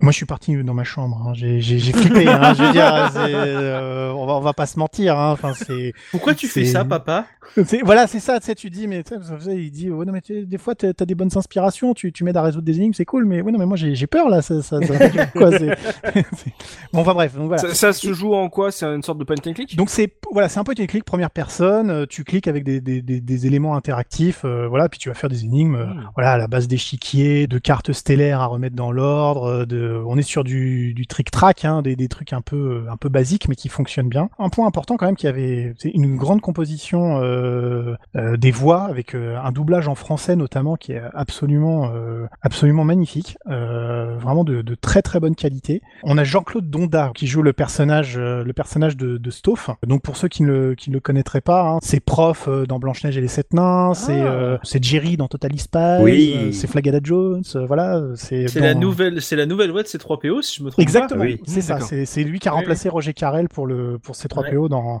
dans les, les versions animées de, de Star Wars et puis les, les films. Donc euh, ouais non non c'est enfin il y a, il y a- il y a du beau du beau monde euh, du beau monde de doublage. Et puis Mm. même si avec le recul effectivement les scènes FMV sont pas super bien jouées, on rejoint un peu ce qu'on disait avec euh, avec Voyeur euh, tout à l'heure. C'est c'est c'est il y a le il y a le côté costume, il y a le côté les décors sont quand même plutôt bien fichus avec des angles de vue qui sont qui sont bien faits et les transitions d'une scène à une autre Ouais. sont vraiment bien fichus. C'est-à-dire tu arrives dans le, le hall du manoir, tu grimpes l'escalier, la caméra monte l'escalier jusqu'à un nouveau plan fixe dans un, dans un, avec un mouvement assez fluide, un peu lent sur la version de base et très accéléré sur la version remaster. D'ailleurs, c'est rigolo. Voilà, moi j'aime bien l'ambiance de jeu. Je, je l'ai déjà dit, j'aime pas trop les, les, les, les- les jeux d'horreur. Euh, la thématique, euh, enfin la progression de la thématique est quand même assez bien foutue et oh, on a les jetons. Enfin franchement, moi j'ai eu les jetons. hein. C'est un peu ridicule Ah aujourd'hui. bah, mais j'ai- à t'entendre, oui, ça t'a traumatisé. Ah ouais, ouais, non, c'était, c'est un jeu. Avec Shadowgate sur NES, c'est les, c'est les jeux qui m'ont complètement euh, déglingué le cerveau quand j'étais gamin. Enfin, voilà, c'est. T'avais pas fait les Fantasmagoria, toi Non, mais j'avais suivi, bien évidemment. J'avais participé un peu à la, la retour, le retour vidéo à l'époque. On, en- on l'avait fait Mhm. et j'avais dit jamais de la vie je jouerai à ça. euh, euh, voilà.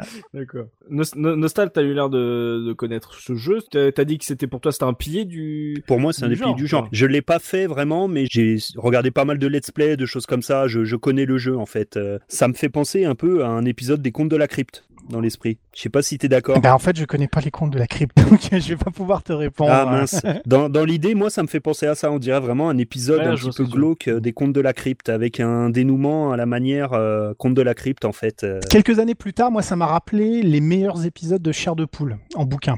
Les, tu vois, c'est- plus comme ça. ça. voilà. Bah, Chair de poule, c'est la version Voilà. enfant des contes de la crypte. voilà. Donc c'est ça, tu on est vois, d'accord. j'ai- Il y a, il y, a, il y y avait à boire et à manger hein, dans, dans, dans Chair de poule. Il y a, il y a des choses qui étaient beaucoup moins. Mais j'ai souvenir d'un du numéro 6, La Maison des Morts, qui moi m'a terrifié quand j'étais gamin, mais que j'ai relu des dizaines de fois parce que les bouquins, ça, ça fait toujours moins d'emprise sur moi. À chaque fois que je lisais, je voyais un peu des images de Seven Guests. Tu vois, pour moi, c'est le même, euh, c'est le même degré de frousse, euh, d'horreur euh, où tu, tu peux projeter un peu de, de choses parce que bon, en plus, Chair de poule avait évidemment tendance à mettre en, en scène des enfants, donc euh, le, le lien était assez évident à faire entre les deux. Et c'est aussi à rapprocher un peu de Lone in the Dark 2, où on a tout à fait le même, euh, le même pitch avec euh, Carnby qui enquête sur des disparitions d'enfants, qui va dans un manoir, qui est au bord de la falaise, euh, etc. Enfin, il y a, voilà, c'est, on est sur ces, sur ces mêmes thématiques, mais Alone in the Dark est beaucoup plus action par rapport à Seven Guests, qui est vraiment est contemplatif, et qui, sur certaines de ses énigmes, est quand même du niveau d'un Myst. Hein. C'est, c'est assez balèze, hein. il faut, il faut s'accrocher. hein. Ah, je Ah ouais, voulais évoquer je. Myst, mais je sais pas si t'aurais été d'accord avec moi. Bah moi je, moi je pense à Myst aussi parce que c'est c'est Eh quand oui. même assez balèze hein, en termes d'intrigue et d'énigmes. Il y a, il y a de quoi s'arracher les cheveux hein, là-dessus. Hein. C'est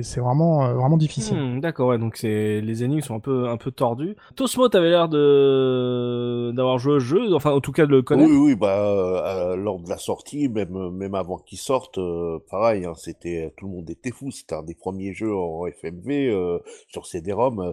Les gens, ils étaient comme des dingues. hein, euh. J'ai joué un petit peu, a, bah, pas à l'époque, parce que, bah, fallait, euh, fallait un PC, chose que je n'avais pas, avec un CD-ROM en plus. Ouais. Mais oui, j'ai joué un petit peu depuis, et bon, j'ai pas fini, parce qu'effectivement, comme le dit Gerfo, euh, les énigmes sont quand même balèzes, Mhm. et moi, euh, et, et la réflexion, ça fait deux. Oui, et puis et puis c'est dommage, tu sais, de se spoiler les énigmes dans un jeu comme ça où tu te dis bon bah finalement est-ce que Ouais, si, voilà. si je les spoil, euh, autant le regarder sur YouTube en fait le jeu. C'est clair. Ouais, donc euh, ah, c'est un peu flippant, euh, JP, ça peut être ton truc ça ou pas? Euh, je suis très content que Gerfo ait spoilé parce que je pense que je ne l'aurais pas fait très honnêtement, mais ça me donne très envie. Vraiment, ça, ça a vraiment l'air top au niveau de l'histoire, encore une fois. C'est marrant parce que ça me fait beaucoup penser. Alors, la mort ressemble beaucoup, si je me trompe pas, c'est au Deep d'Agatha Christie. Oui, il y a, il y a évidemment une beaucoup d'in- d'influence sur, euh, sur des, des Deep sur ce genre de production. Enfin, c'est Ouais. on est sur le sur le scénario un peu où on veut comprendre euh, ce qui s'est passé et où effectivement bah ils, meurent les uns après les Mm. autres jusqu'à ce qu'on comprenne qui est qui est le coupable. Ouais, bien bien évidemment. Ouais. Ce que j'aime bien dans le ce qu'on a entendu sur le scénario, c'est de me dire euh, est-ce que t'as pas un plaisir de rejouabilité une fois que tu connais la fin, de te replonger pour voir si tu vois les indices étaient étaient là, tu vois, de, sentir un peu comme quand tu regardes un par exemple un sixième sens euh, une deuxième fois, tu dis ah oui d'accord ok bah c'était là devant moi depuis le début, tu vois. Bah après, je pense pas parce que le la, la, la progression est pas. On n'est pas sur un niveau d'écriture euh, à deux ou trois niveaux, quoi. C'est pas ce genre d'histoire. Les échanges pris individuellement entre les personnages peuvent paraître un peu absurdes parfois. C'est-à-dire, euh, ils parlent comme ça parce qu'ils savent quelque chose que je ne sais pas et ça pourrait être ça, ça ou ça. Mhm. Mais une fois que tu sais ce que c'est, ça a beaucoup moins de sens. Enfin, ça a beaucoup moins de. Tu te dis, bah ok, dites-le clairement et, et vous avancerez plus vite et vous éviterez de mourir, quoi. Tu vois, c'est. Mm. Je suis pas sûr que pour la rejouabilité, ça soit le, ça soit vraiment un, un, un très bon jeu. Maintenant, il y a le plaisir de voir le, le, les petites astuces de scénario qui sont mises en place. euh, le lien entre les énigmes, par exemple, et puis le, et puis les, les scènes FMV, parfois, il est vraiment tordu. Mhm. Et c'est juste pour te dire, ok, t'es dans cette pièce, on avait plus d'idées de. voilà. Tu sais, il y a des moments, où tu sens, il y a du creux et voilà, c'est un peu délicat. Non, puis t'as as, des vagues, in- vagues, euh, vagues intrigues secondaires vite fait entre des personnages, voilà, qui ils sont censés être à un dîner, ils sont censés se voir à différents moments de la soirée, donc des fois les, les, les morceaux sont pas mis dans le bon ordre, donc euh, parce que t'as visité telle pièce avant telle autre, et donc euh, voilà, c'est plus le plaisir, mais le même plaisir que celui que t'as de lire un bouquin policier et de dire euh, Mhm. bon, je, je, je, je dirais pas que l'histoire est de grande qualité, mais après c'est le support et la, la, la nouveauté à l'époque qui était vraiment impressionnante. Enfin, je veux dire, on a que des scènes FMV, il y a presque euh, en, en bout à bout, même en record du monde, tu vois, il y en a pour 50 minutes pour faire le jeu, quoi. C'est quand même c'est quand même un peu intense en termes de Mhm. de, de visi- visibilité. Et puis il y a des il y a des petits moments flippants bien bien foutus. Il y a des il y a des aplats de couleurs dégueulasses. Il y a une scène dans une baignoire notamment. Faut voir la scène pour le croire tellement c'est mal fait. On sent qu'ils ont filmé l'actrice d'un côté et ils ont rajouté avec le spray paint de l'eau, quoi, tu vois, tu sais, pour faire genre, Ah, euh, elle est immergée, quoi, tu vois, c'est- absolument immonde. Et euh, là, pour le coup, c'est vraiment drôle, quoi. Mais, euh, Ok, mais donc voilà. un, un point and click pas facile, horrifique avec des séquences assez dures. Et euh, pour ceux qui aiment bien les, les scénarios à rebondissement apparemment voilà il y, avait de, il y avait de quoi faire. Et il est pas sorti sur Mega CD celui-là visiblement de ce que j'ai vu. Donc c'était genre CDI euh, PC Non, c'est une exclusivité PC, ouais. CDI PC, ouais. C'est vraiment, ça fait partie des jeux, voilà, que bah peut-être beaucoup de jeux FMV, euh, voilà, c'est des noms qui ressortent et, et je savais pas que c'était euh, horrifique à ce point-là. Je pensais que c'était euh, un truc beaucoup plus soft et euh, j'étais surpris de savoir que c'était aussi dark en termes de musique, mon Gerfo. Est-ce que ça fait flipper un enfant Est-ce que c'est plus anecdotique? Disons que je vais décider de partager le trauma que j'ai connu dans le labyrinthe avec vous. voilà, je pense que ça, ça suffira. Donc je vous ai mis le, le petit morceau de, de du labyrinthe qui, qui accompagne bien. En version CDI parce qu'elle est pas mal. D'accord, version CDI, donc le on va se replonger dans le trauma euh, de Gerfo, on s'écoute ça et on se retrouve tout de suite après pour le cinquième jeu de notre sélection, à tout de suite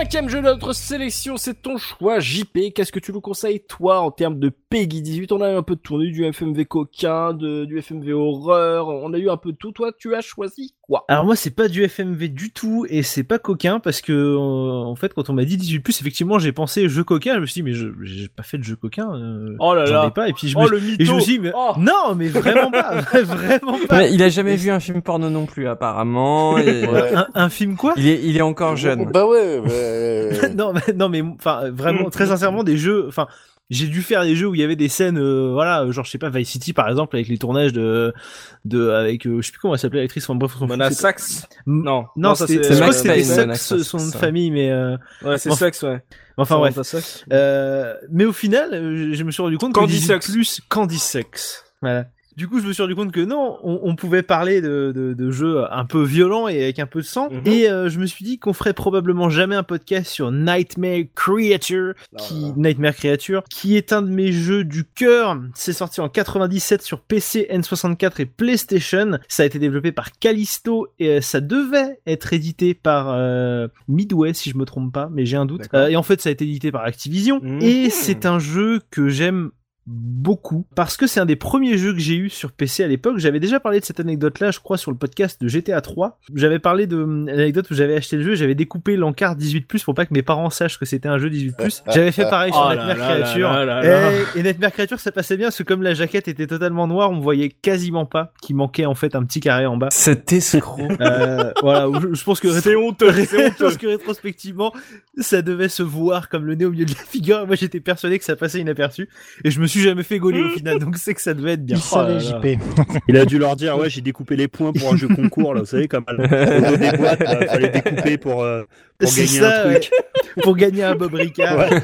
Euh, alors, Nightmare Creature, qu'est-ce que c'est? Eh bien, c'est un jeu euh, d'horreur, action, aventure euh, qui est un peu Bloodborne dans les années 90, clairement. Voilà, ça y Et est. voilà, voilà, on revient sur les arrive, On arrive sur le From Software. je, voilà, je c'est ne le- pouvais pas ne pas en parler. C'est le Dark Souls de la PlayStation, bien sûr. Euh, c'est le Bloodborne de la PlayStation et figure-toi que je suis pas le seul à le penser parce que beaucoup de gens font des vidéos là-dessus en disant mais en fait euh, genre bah c'est Bloodborne sur PlayStation quoi. Oui, c'est vrai, Et- j'exagère souvent, mais c'est vrai que là, sur le coup, euh, il y a une parenté euh, facile à faire. Oui. Ah, il y a une, une parenté très facile à faire. Niveau du scénario, euh, le scénario est, je trouve, plutôt intéressant. Euh, je vous le résume un peu. euh, L'histoire commence en 1666, quand il y a un culte euh, qui s'appelle la confrérie d'Ekad, qui en gros fait des expériences un peu cheloues à Londres. Ils essayent de prendre le contrôle de la cité en faisant des expériences euh, un peu occultes. Ils veulent développer un élixir pour avoir des super pouvoirs, sauf que euh, malheureusement, ce qu'ils font, c'est créer des créatures euh, horribles qu'on appelle des nightmare créatures, mais des créatures de cauchemar. Et un des membres de la confrérie euh, décide de foutre le feu au QG parce que euh, il est pas d'accord avec ce qui est en train de se passer, ce qui résulte dans le premier grand incendie de Londres. C'est ça que j'aime bien, c'est qu'il y a des petites références historiques dedans. Ouais, comme dans The Order, ah, la preuve des bons jeux. Ouais,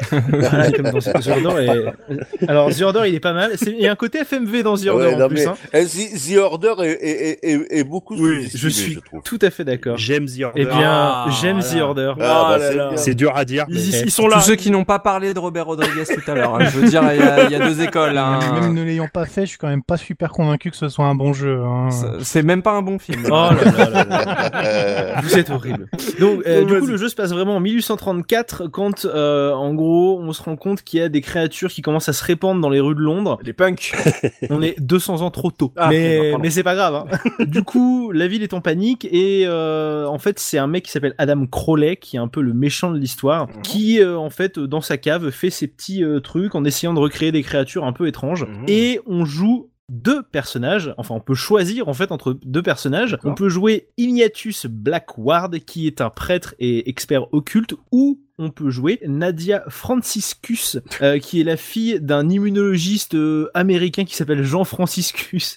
Alors, ça m'a fait, ça m'a fait rire qu'il s'appelle Jean, mais en vrai, comme il vient de la Nouvelle-Orléans, c'est logique. Jean Franciscus. Jean CNN Franciscus. International. C'est le meilleur nom, Jean Franciscus. Jean, do- docteur Jean Franciscus. c'est ça. ouais. C'est Son prénom, c'est Jean-Francis? Que- Non, non, Jean Franciscus. Le, nom- le nom de Ah, famille, j'ai cru que c'était Jean-Francis. Ah, oui, c'est pas non, comme quoi. Mais non, parce que sa fille s'appelle Nadia Franciscus, elle s'appelle pas Nadia Francis. Ah, merde. Tout s'explique. mon héros, mon héros. Je vais... Ça va être mon nouveau pseudo sur les internets. Et surtout que, eh, en plus, personne ne saura d'où ça vient, c'est ça qui est bien.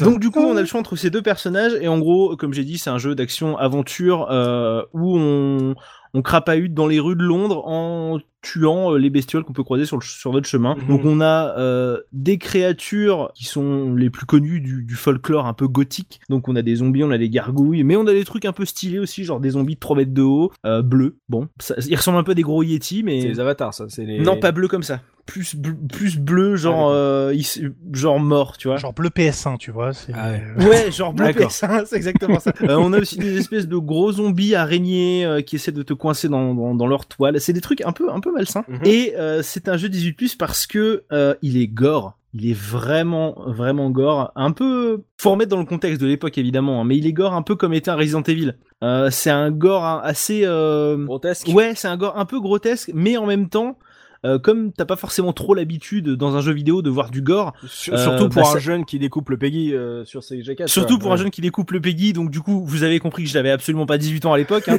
je devais en avoir 12 ou 13, donc euh, c'était compliqué. C'est un jeu qui est violent, on a des démembrements euh, sur les monstres, euh, on peut les couper en deux, euh, on peut leur couper les bras, les jambes, ce qui ne les empêche pas pour autant de vous attaquer. Oh, Dead Space avant l'heure. Dead Space avant l'heure, c'est exactement ça. Et surtout, il est très oppressant parce que, euh, alors après c'est quelque chose de très personnel, mais je trouve que cette ambiance gothique du Londres euh, du début du 19e siècle, Mhm. Jack l'Éventreur, quoi, clairement, c'est quelque chose qui moi me parle beaucoup, que j'adore. Ça vient peut-être du coup de ce jeu-là, mais à l'époque je me souviens que je flippais et que je suis jamais allé vraiment très loin parce que les créatures ont un côté euh, bestial vraiment, Mhm. qui est parfois Ça un peu grouille, quoi. non, c'est même pas que ça grouille. C'est que par- je, je me souviens par exemple de- de- d'un des premiers loups-garous que tu croises. Mhm. Il fait un cri dégueulasse. Rétrospectivement, c'est un espèce de un chien en fait. Ah, là, C'est- voyage avec JP. hein. Ouais, je- Imitateur de père en fils. C'était vraiment une imitation FMV pour le coup. hein. Ah bah j'ai pas le budget moi. Et du coup j'ai souvenir vraiment de, de de voir la créature arriver, de me dire waouh qu'est-ce que c'est que ça? J'ai combattu des zombies il y a deux secondes et là j'ai un espèce de loup-garou qui est aux hormones et qui est Mhm. ultra speed Ouais, et t'es obligé de lui mettre plein de coups pour réussir à le tuer. Mmh. Et, C'est très euh, Bloodborne la réaction quand tu découvres un ouais. nouveau un nouvel ennemi, tu te dis non mais en fait je commençais un peu à m'adapter. Est-ce que vous pouvez Ouais. arrêter de me de m'agresser comme ça? Oui, oui, je, je vois très bien. C'est exactement ça, ouais. Après, le problème qu'a le jeu, malheureusement, c'est qu'il est extrêmement redondant dans le sens où, euh, bah, en fait, tu passes ton temps juste à taper des bestioles, à appuyer sur des interrupteurs. C'est un genre de Tomb Raider sans l'intérêt du plateforme, en fait. Ah, alors c'est là où j'allais euh, poser une question parce que Oui. tu me vends un, un univers qui a l'air très intéressant et c'est toujours euh, cool d'avoir ce ce genre de, de jeu avec une ambiance euh, très marquée. Mais Mhm. euh, tu me parles de jeux d'action 3D sur PlayStation. Du coup, j'ai envie de te dire, euh, oui, ton Londres et tout, très très bien. Mais est-ce que c'est pas un jeu avec des couloirs, des interrupteurs et une caméra qui se plante dans les murs? Alors, elle se plante pas dans les murs tant que ça. Faut être réaliste. Oui. En, franchement, j'ai vu pire. Oui, d'accord. m- Mais ça reste un jeu quand même avec des couloirs et des caves et des interrupteurs. Alors les interrupteurs sont pas aussi possédés que dans Tomb Raider où ça ouvre une porte à l'autre bout du niveau et t'as 30 secondes pour y aller. Mais euh, ça reste quand même globalement ça. Mais c'est moins lisible qu'un Medieval. C'est pas un Medieval pour adultes. Non, c'est pas un Medieval pour adultes, non, parce que On est plus sur, euh, là je parle pour Gerfo, sur du Castlevania 64. ah non, ah, non, faut quand même pas déconner. On n'est pas sur du Castlevania. non, non, faut respecter un minimum Nightmare Creature quand même. On n'est pas sur du Castlevania 64. Alors là, on va pas être, on va pas être d'accord, parce que c'est un très bon jeu, Castlevania 64. Je continuerai à le défendre, hein, donc euh, merci. Alors, tu, tu, tu, tu peux le défendre, ok, mais euh, en mettant de côté complètement le fait que qu'on trouve que ce soit un bon ou un mauvais jeu ou pas, ça n'a rien à voir avec Castlevania 64. D'accord. À combattre, est-ce que t'as des armes à feu? Comment euh, tu te bats avec quoi en fait? Alors t'as plusieurs armes en fait. Déjà, euh, les deux personnages principaux ont une arme attitrée. Donc Ignatius, il a un espèce de bâton avec euh, deux morceaux de métal au bout. Je sais pas comment on appelle ça, une espèce d'arme un peu traditionnelle de l'époque. Et euh, Nadia, elle a un sabre. Et tu peux pas inverser les armes, tu peux pas changer cette arme-là. C'est l'arme qu'ils auront tout le temps sur eux. Et tu peux récupérer aussi euh, deux, trois armes supplémentaires. Alors c'est pas des trucs de fou, hein, mais tu peux avoir un pistolet qui est pratique contre les loups-garous parce que si je me trompe pas, tu peux avoir des balles en argent. Euh, tu peux utiliser des bombes de feu aussi et des sortilèges. Euh, alors c'est pas incroyable, mais ça a le mérite de pallier un peu au fait que tu fasses tout le temps la même chose quand tu tapes des monstres. Parce que Mmh, malgré le fait qu'il y ait des combos, c'est des combos assez basiques et les animations sont Oui, pas coup léger, ouf. coup léger, coup fort. Ouais, voilà, c'est ça. et Les animations sont pas ouf, d'autant que. Alors, je trouve que c'est surtout valable sur le personnage de Nadia. Elle fait des espèces de saltos en l'air qui sont assez ridicules quand tu combats des monstres un peu, euh, un peu grands. Elle, elle fait des espèces de sauts. Je comprends pas comment est-ce que c'est possible. Et l'animation est ridicule, mais enfin bref. Mais c'est valable aussi pour celle d'Ignatus. Hein. Les animations sont pas ouf top, Mhm. mais elle, elle a elle fait des espèces de saltos que je, je comprends pas. euh, physiquement comment c'est possible en fait c'est surtout ça après euh, dans le background ils nous disent pas particulièrement qu'elle a des pouvoirs ou quoi donc peut-être qu'elle en a je sais pas Mhm. mais euh, ces combos sont pas top mais euh, ça a le mérite au moins d'être- autre chose que juste A A A et c'est toujours le même coup d'épée qui sort tout le temps Mhm. Euh, au moins t'as des simili combos quoi. Et euh, comme c'est un jeu euh, de l'époque PlayStation, il y a eu de, la- il y a de la cinématique pour l'histoire ou on est sur un, un jeu à, à que gameplay avec deux trois cutscenes dans le moteur. Alors il y a de la cinématique. Euh, pour l'anecdote, quand j'ai voulu euh, checker euh, la cinématique, euh, il m'a lancé un truc avec du Rob Zombie en fond. Je comprenais pas ce que je regardais et en fait c'était l'intro de Nightmare Creature 2. Donc vous le saurez, il y a du Rob Zombie. Hmm. Mais sinon, on a de la cinématique euh, pour introduire le jeu sans problème. Évidemment. Comme à l'époque, si vous jouez sur N64, les cinématiques, vous vous asseyez dessus, vous avez juste des textes euh, qui défilent parce que la place sur la cartouche, tout simplement. Nostal, tu, tu connaissais ce, tu- ce titre? C'est ça fait partie des jeux que tu, tu affectionnes ou pas du tout? Alors, je vais te faire une réponse de Normand. Je vais te dire, je le connaissais, oui et non. J'y ai jamais joué, Mhm. mais c'est, vous savez, le, le genre de jeu qu'on voit un peu partout dans les boutiques, Oui. euh, euh, dans, dans les, dans, même dans les, dans les vides greniers ou tout ce que vous voulez. Et à chaque fois, vous passez et à la jaquette, vous, vous passez votre chemin. C'est comme Gun sur GameCube. Tu vois, c'est un jeu que tu vois la Ouais. jaquette partout, tu, tu le vois tout le temps en occasion à pas cher et tu fais. Exactement. Mm, non, pas, pas cette fois. Je l'ai, Gun.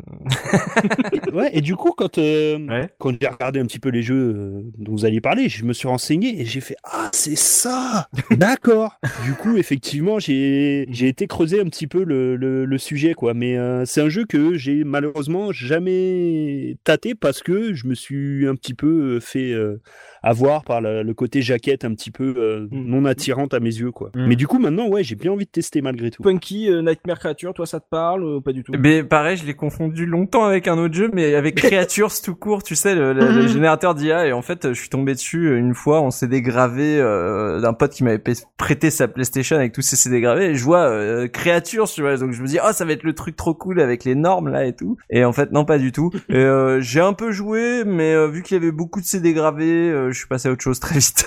mais je reconnais que l'ambiance est cool et je reconnais qu'il y a un espèce aussi de de oh, les anglais tu sais ils disent le cult following tu vois c'est vraiment le il y a il y a une petite euh, communauté de fans de ce jeu qui a eu qui l'ont eu sur PS1 à l'époque et qui l'ont vraiment beaucoup aimé donc euh, je pense qu'un jour je lui donnerai une vraie chance et tout pour voir euh, le, le potentiel qu'il y a derrière surtout pour l'ambiance Oui, quoi puis pour quelqu'un comme toi qui a déjà joué à Armageddon, ça va, t'es pas ça.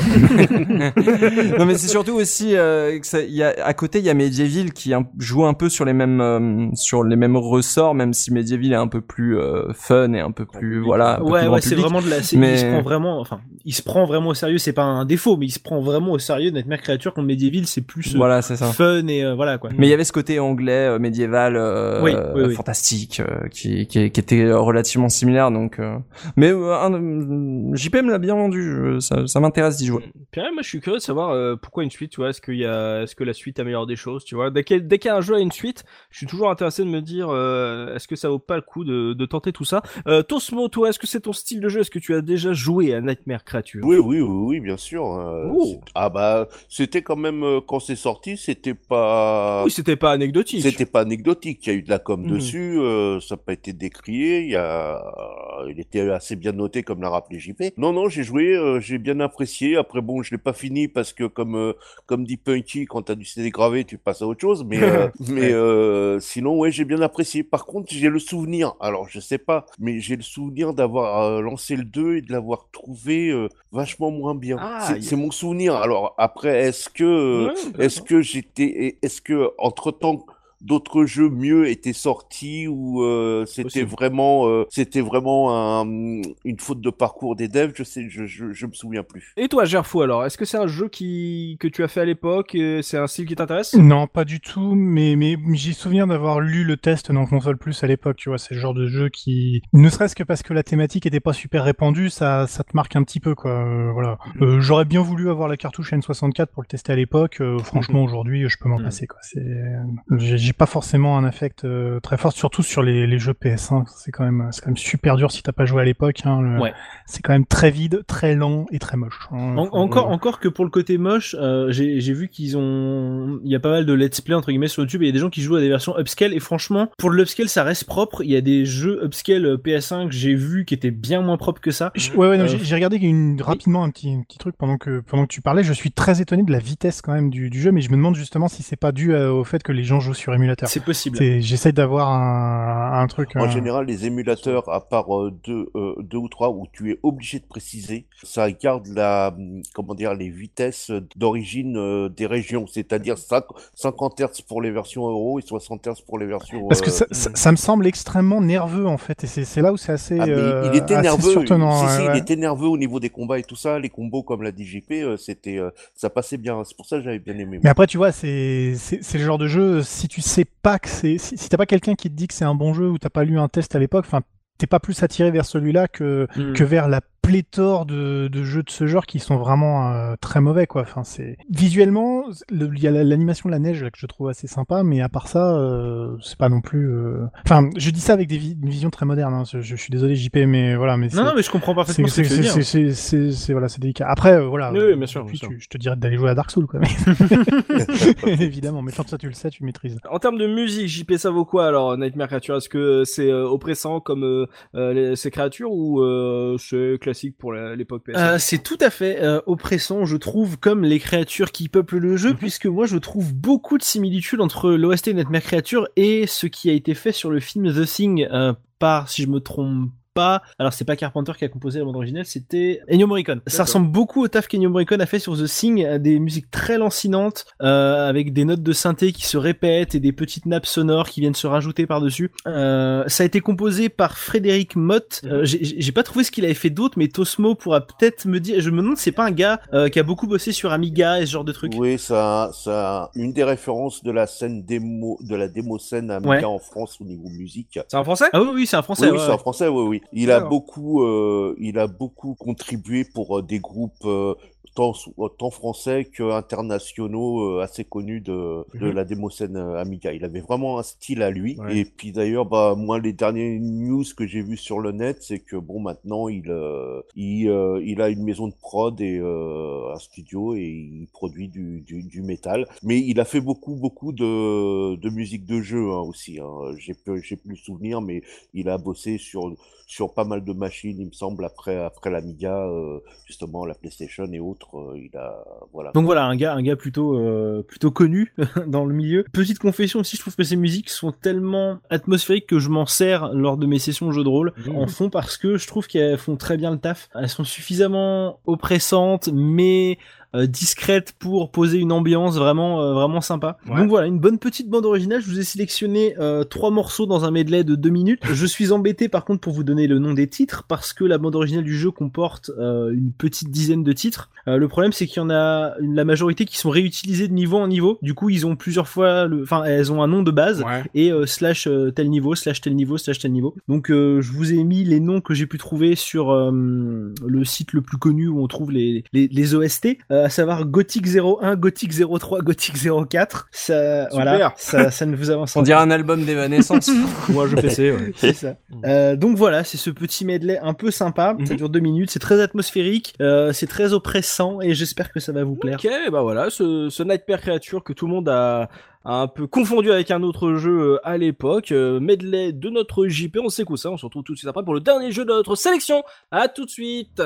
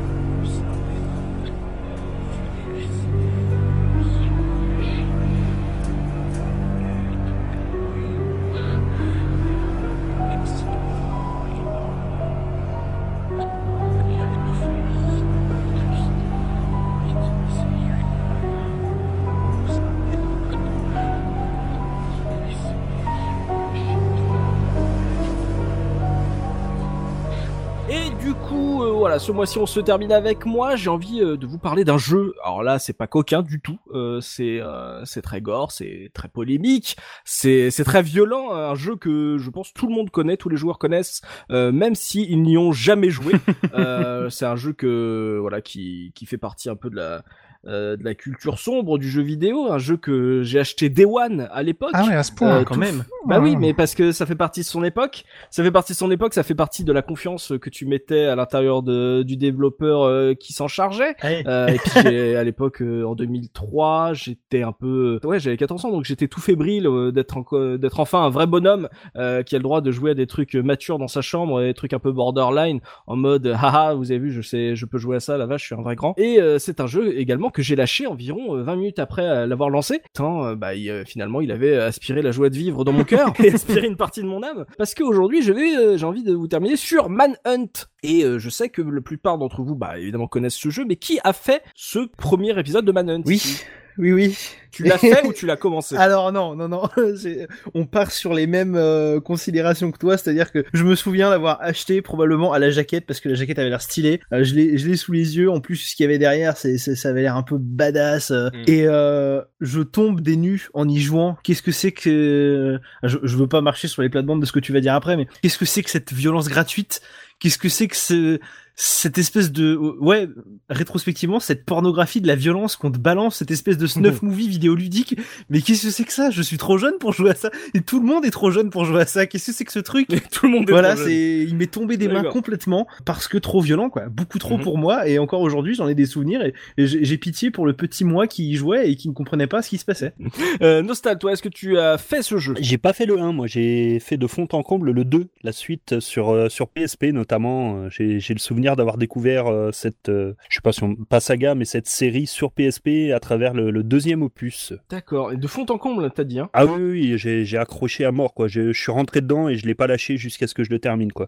J'ai vraiment accroché sévère. Punky, toi, tu l'as fait ou pas? Euh, oui, euh, alors moi j'ai joué le j'ai fait le tout début, j'ai fait l'intro en fait et après j'ai vu qu'il y avait de l'infiltration et j'ai arrêté parce que je déteste les jeux d'infiltration parce que je, je suis pas assez patient, je suis pas assez bon aux jeux vidéo, je voilà. Tosmo, est-ce que tu as fait ce jeu? Absolument pas. Mais j'en ai entendu parler et, euh, de la Mm. polémique, de la violence, etc. Mais euh, Mhm. ça m'a pas donné envie et je ne sais pas. Je, je peut-être que tu vas me donner envie, peut-être pas. On verra bien. Ouais, ça, on verra bien. Et toi, Gerfo? J'ai fait le début, c'était nul, j'ai arrêté. Waouh Bon, c'est- c'est réglé. c'est concis Oh là là, c'est simple et C'est concis. les mêmes capacités de d'interaction au niveau du corps que qu'un Soldier of Fortune. Soldier of Fortune c'était un mauvais FPS. Là il y avait en plus le côté vraiment dégueulasse, euh, gratuit qui moi me plaisait pas du tout. Euh, non c'est oubliable et à oublier. Alors comme euh, Punky l'a dit, Manhunt c'est un jeu d'infiltration parce que pas mal de gens ne savent même pas euh, quel style de jeu c'est. C'est un jeu d'infiltration sorti en 2003 à la base sur la PS2, après il est sorti sur Xbox et PC. Il a été édité par Rockstar Games, développé par Rockstar North. Pour ça que je disais que voilà de la confiance que tu mets dans ton développeur quand un développeur te sort Vice City, tu te dis bah je veux tous les jeux de ce, studio, hein, il me il me les faut. C'est pour ça aussi que j'ai eu The Warriors, euh, Bully, et Bully, aussi, cool mais aussi. Bully a un peu plus marché euh, et ou euh, même Red Dead Revolver. Rockstar faisait les GTA, il faisait aussi des jeux à côté, il tentait des, des choses, des fois ça marchait, des fois ça marchait pas, mais à l'époque ça faisait partie des titres que je prenais un peu les, les yeux fermés, peut-être dû les ouvrir de temps en temps. Euh, c'est un jeu Manhunt qui été dirigé par Leslie Benzies, euh, qui est un l'ancien président de Rockstar North, qui aujourd'hui bah, est en procès avec les frères Hauser depuis 2016. Hein, il leur demande 150 millions de dollars, donc euh, ça se passe bien euh, chez les anciens. euh, Pourquoi ils sont en procès? Il y a une raison en particulier? Parce que à la fin de GTA 5, euh, il a pris une année sabbatique, il a pris un an et demi de vacances et quand il est revenu, sa, son pass ne marchait plus et Rockstar a fait un communiqué euh, comme quoi il n'était plus euh, président de Rockstar North oh la vache les salauds Ah, c'est des Américains. Hein, et, euh, et voilà, du coup hein. il leur a dit qu'il y avait 150 millions d'impayés de royalties euh, qui lui devaient, etc. et qu'il y a eu de la manipulation pour euh, l'empêcher de revenir dans la boîte. Enfin, il y a si- cherchez euh, euh, Leslie Benzies et, euh, et les frères Hauser sur YouTube. Il y a pas mal de, de Qui ont fait un, petit récap de ce qui se passe. Et de toute façon, c'est toujours en cours. Euh, Il y a une partie du procès qui a, genre il y a un, jugement qui a déjà dit que bah assieds-toi sur tes royalties, ils avaient pas te les rendre. Enfin, ça fait partie un peu des, des trucs un peu euh, croustillants qu'on peut euh, piocher euh, dans le, peu de behind the scene qu'on a de chez Rockstar. Mais du coup, voilà, c'est lui qui était à la charge du développement de Manhunt. Alors Manhunt, pourquoi vous conseillez euh, d'y jouer ce mois-ci? Alors bah déjà parce que je pense que sur la thématique 18+, je crois qu'il a extrêmement bien sa place. Et, et je pense que c'est important aussi de se faire euh, sa propre idée sur le jeu parce que euh, toutes les polémiques euh, hors JV, donc qui sont sorties du cadre du jeu vidéo, euh, euh, voilà, on a dit, les médias ont dit que le jeu apprenait aux enfants à tuer. Euh, il a été interdit à la vente dans plusieurs pays aussi, euh, notamment en Nouvelle-Zélande. Et euh, il y a eu aussi des faits divers assez tragiques euh, qui ont mêlé euh, le jeu à de, véritables meurtres, euh, en Angleterre aussi. Euh, donc euh, c'est un jeu qui fait scandale, euh, tout le monde le, connaît pour ça. Et finalement, on connaît euh, plus cette image un peu sulfureuse euh, de Manhunt que euh, le jeu en lui-même, ce qu'on peut y faire. Du coup, de quoi ça parle? Euh, Bah, on va incarner euh, James Earl Cash, qui est un condamné à mort, qui, alors qu'il devait euh, passer euh, sur la chaise, on va dire, euh, va se retrouver embarqué euh, dans la ville abandonnée de Carcer City pour participer à un snuff movie un peu géant qui est organisé par le mystérieux Starkweather, qui est un personnage interprété par euh, le génial Brian Cox, pour ceux qui connaissent. Par exemple, pour un grand public, c'est celui qui fait Agamemnon dans 3. Est-ce que le grand public a vu 3 Mais C'est ça la question. On n'avait pas vu le 2 et le 1, donc. euh, oh là là, c'est- et, et- et ça vante euh, Rodriguez, incroyable. Euh, c'est lui aussi qui fait le, le psychiatre dans Zodiac de Fincher. Euh, Ah oui, là ça me parle. Voilà. Donc euh, Brian Cox, extrêmement belle voix en plus, euh, très charismatique et donc euh, qui joue, on va dire, le, le grand méchant euh, de cette histoire. Donc notre cache va devoir s'enfoncer euh, dans la ville de Carcer City euh, en suivant du coup les directives de Starkweather qui va nous parler dans notre oreillette. Il y a que nous qui pouvons l'entendre. On sait pas pourquoi on a été choisi, pourquoi on nous a sauvé de la, de la peine capitale, ce qu'on a fait pour mériter cette peine de mort, ni finalement qui est ce Starkweather et pourquoi il fait il fait tout ça. Voilà, on est là, on, on est débarqué dans une euh, ruelle un peu désaffectée, dans une une ville un peu qui tombe en ruine. On est armé euh, juste d'un sac plastique au début et on va devoir avancer euh, dans toute la ville en semant euh, la mort euh, sur notre passage. Pitch euh, extraordinaire, hein, bien sûr, hein, qui a attiré beaucoup d'adolescents sur le côté un peu euh, interdit. Euh, donc c'est un jeu d'infiltration co- comme j'ai dit et qui va beaucoup emprunter au snuff movie. Euh, du coup, il y a toute cette euh, ce visuel de grain à l'image quand tu joues, euh, de côté VHS euh, un peu rayé euh, quand tu vas faire des exécutions. Alors je dirais pas que c'est bien mis en scène. Ça raye une VHS. C'est ce que je me disais. euh, Oui, enfin ça, VHS le balayage quand même, hein, c'est- Ah la bande, oui, elle serait, oui, Voilà, oui, le ça balayage serait. de la bande. Ouais, ça fait un espèce Voilà. de, de, de grain. Ah ouais, d'accord, d'accord. De Il y grain. a, il y a ouais. les grains à l'image et il y a la, la bande qui, qui, qui balaye et qui, et qui bagouille euh, un petit peu quand tu fais euh, tes exécutions, histoire de rendre les scènes gore peut-être un peu moins gore, ou en tout cas de rester dans le, le style, on va dire, un peu 8 mm, euh, saut. Puis euh, de toute façon, le, le snuff movie, euh, on en parlait beaucoup euh, dans les médias aux États-Unis à l'époque. C'était le, aussi le, le début de, de ce genre de, de saloperie sur euh, Internet. Donc ça se présente en niveau, c'est pas un, un monde ouvert, donc on arrive dans un niveau. Starkweather va nous donner un objectif. Sur le chemin, va y avoir des ennemis qui vont évidemment nous vouloir du mal. Donc c'est tous des gangsters, des grands méchants, la, la racaille de la pire espèce. Et à nous de voilà de, de passer euh, de proie à prédateur dans ces niveaux et euh, d'éliminer euh, nos ennemis avec euh, bah, tout ce qui va nous tomber sous la main comme arme, ça soit euh, un bout de verre, euh, ça soit un marteau. Plus tard, il y aura aussi euh, des armes à feu, des trucs un peu plus conventionnels qui vont changer un peu le, le gameplay euh, du jeu. Il y aura aussi des couteaux, des machettes, ce genre de, de joyeuseté. Et euh, à la fin du niveau, euh, on va te donner un score à la, à la Tony Hawk avec des étoiles en fonction euh, de la rapidité avec laquelle tu as terminé ton niveau et aussi de la violence de tes exécutions parce que euh, quand tu exécutes euh, un ennemi euh, dans le dos, t'as plusieurs variantes et du coup sur la PS2 comme euh, les boutons de la manette DualShock 2 étaient analogiques, plus fort tu appuyais, plus ton exécution allait être violente, donc avec trois niveaux euh, qui sont de plus en plus gore visuellement euh, quand l'exécution se, se présente et qui te donnent plus de points pour finir le jeu. Mais les points, à part le côté high score et speedrun, c'est pas une composante nécessaire dans l'avancée du jeu. C'est pour ça qu'au début, quand tu commences le jeu, tu crois que c'est un truc de score macabre, alors qu'en fait, c'est dans le scénario, mais pas une obligation à jouer. Et euh, Hmm. en jeu d'infiltration, euh, et je parle et je vais vite arriver sur euh, ce qui me gêne et ce qui, me- et ce qui me plaît dans, dans Manhunt au final en, en, en l'ayant refait euh, des années après, euh, c'est qu'en en jeu d'infiltration on est sur un jeu qui a une grosse emphase sur le son. C'est très différent d'un MGS ou d'un Splinter Cell là-dedans, mais en tout cas le son a une grosse importance. Euh, le truc simple de taper sur les murs pour faire euh, pour générer un son et attirer les ennemis, taper les poubelles ou euh, jeter des projectiles qui vont attirer les ennemis, genre une bouteille de verre ou une brique que tu vas balancer sur une tôle. Ça, c'est très mis en avant. Alors que le côté visuel, on va dire de se cacher dans l'ombre, est un peu plus simpliste parce que dès que tu vas, dès que t'es dans une zone d'ombre, bah les ennemis ne te voient pas du tout. S'ils ne t'ont pas vu rentrer dans cette zone d'ombre, ils iront jamais te chercher, ils vont jamais fouiller, et du coup c'est assez simple là-dessus. Et à partir du moment où t'as compris ce concept, t'as déjà beaucoup moins peur, parce que moi je fais partie de ces joueurs qui va attendre euh, 15 minutes dans sa cachette avant de se décider enfin à aller attaquer la cible.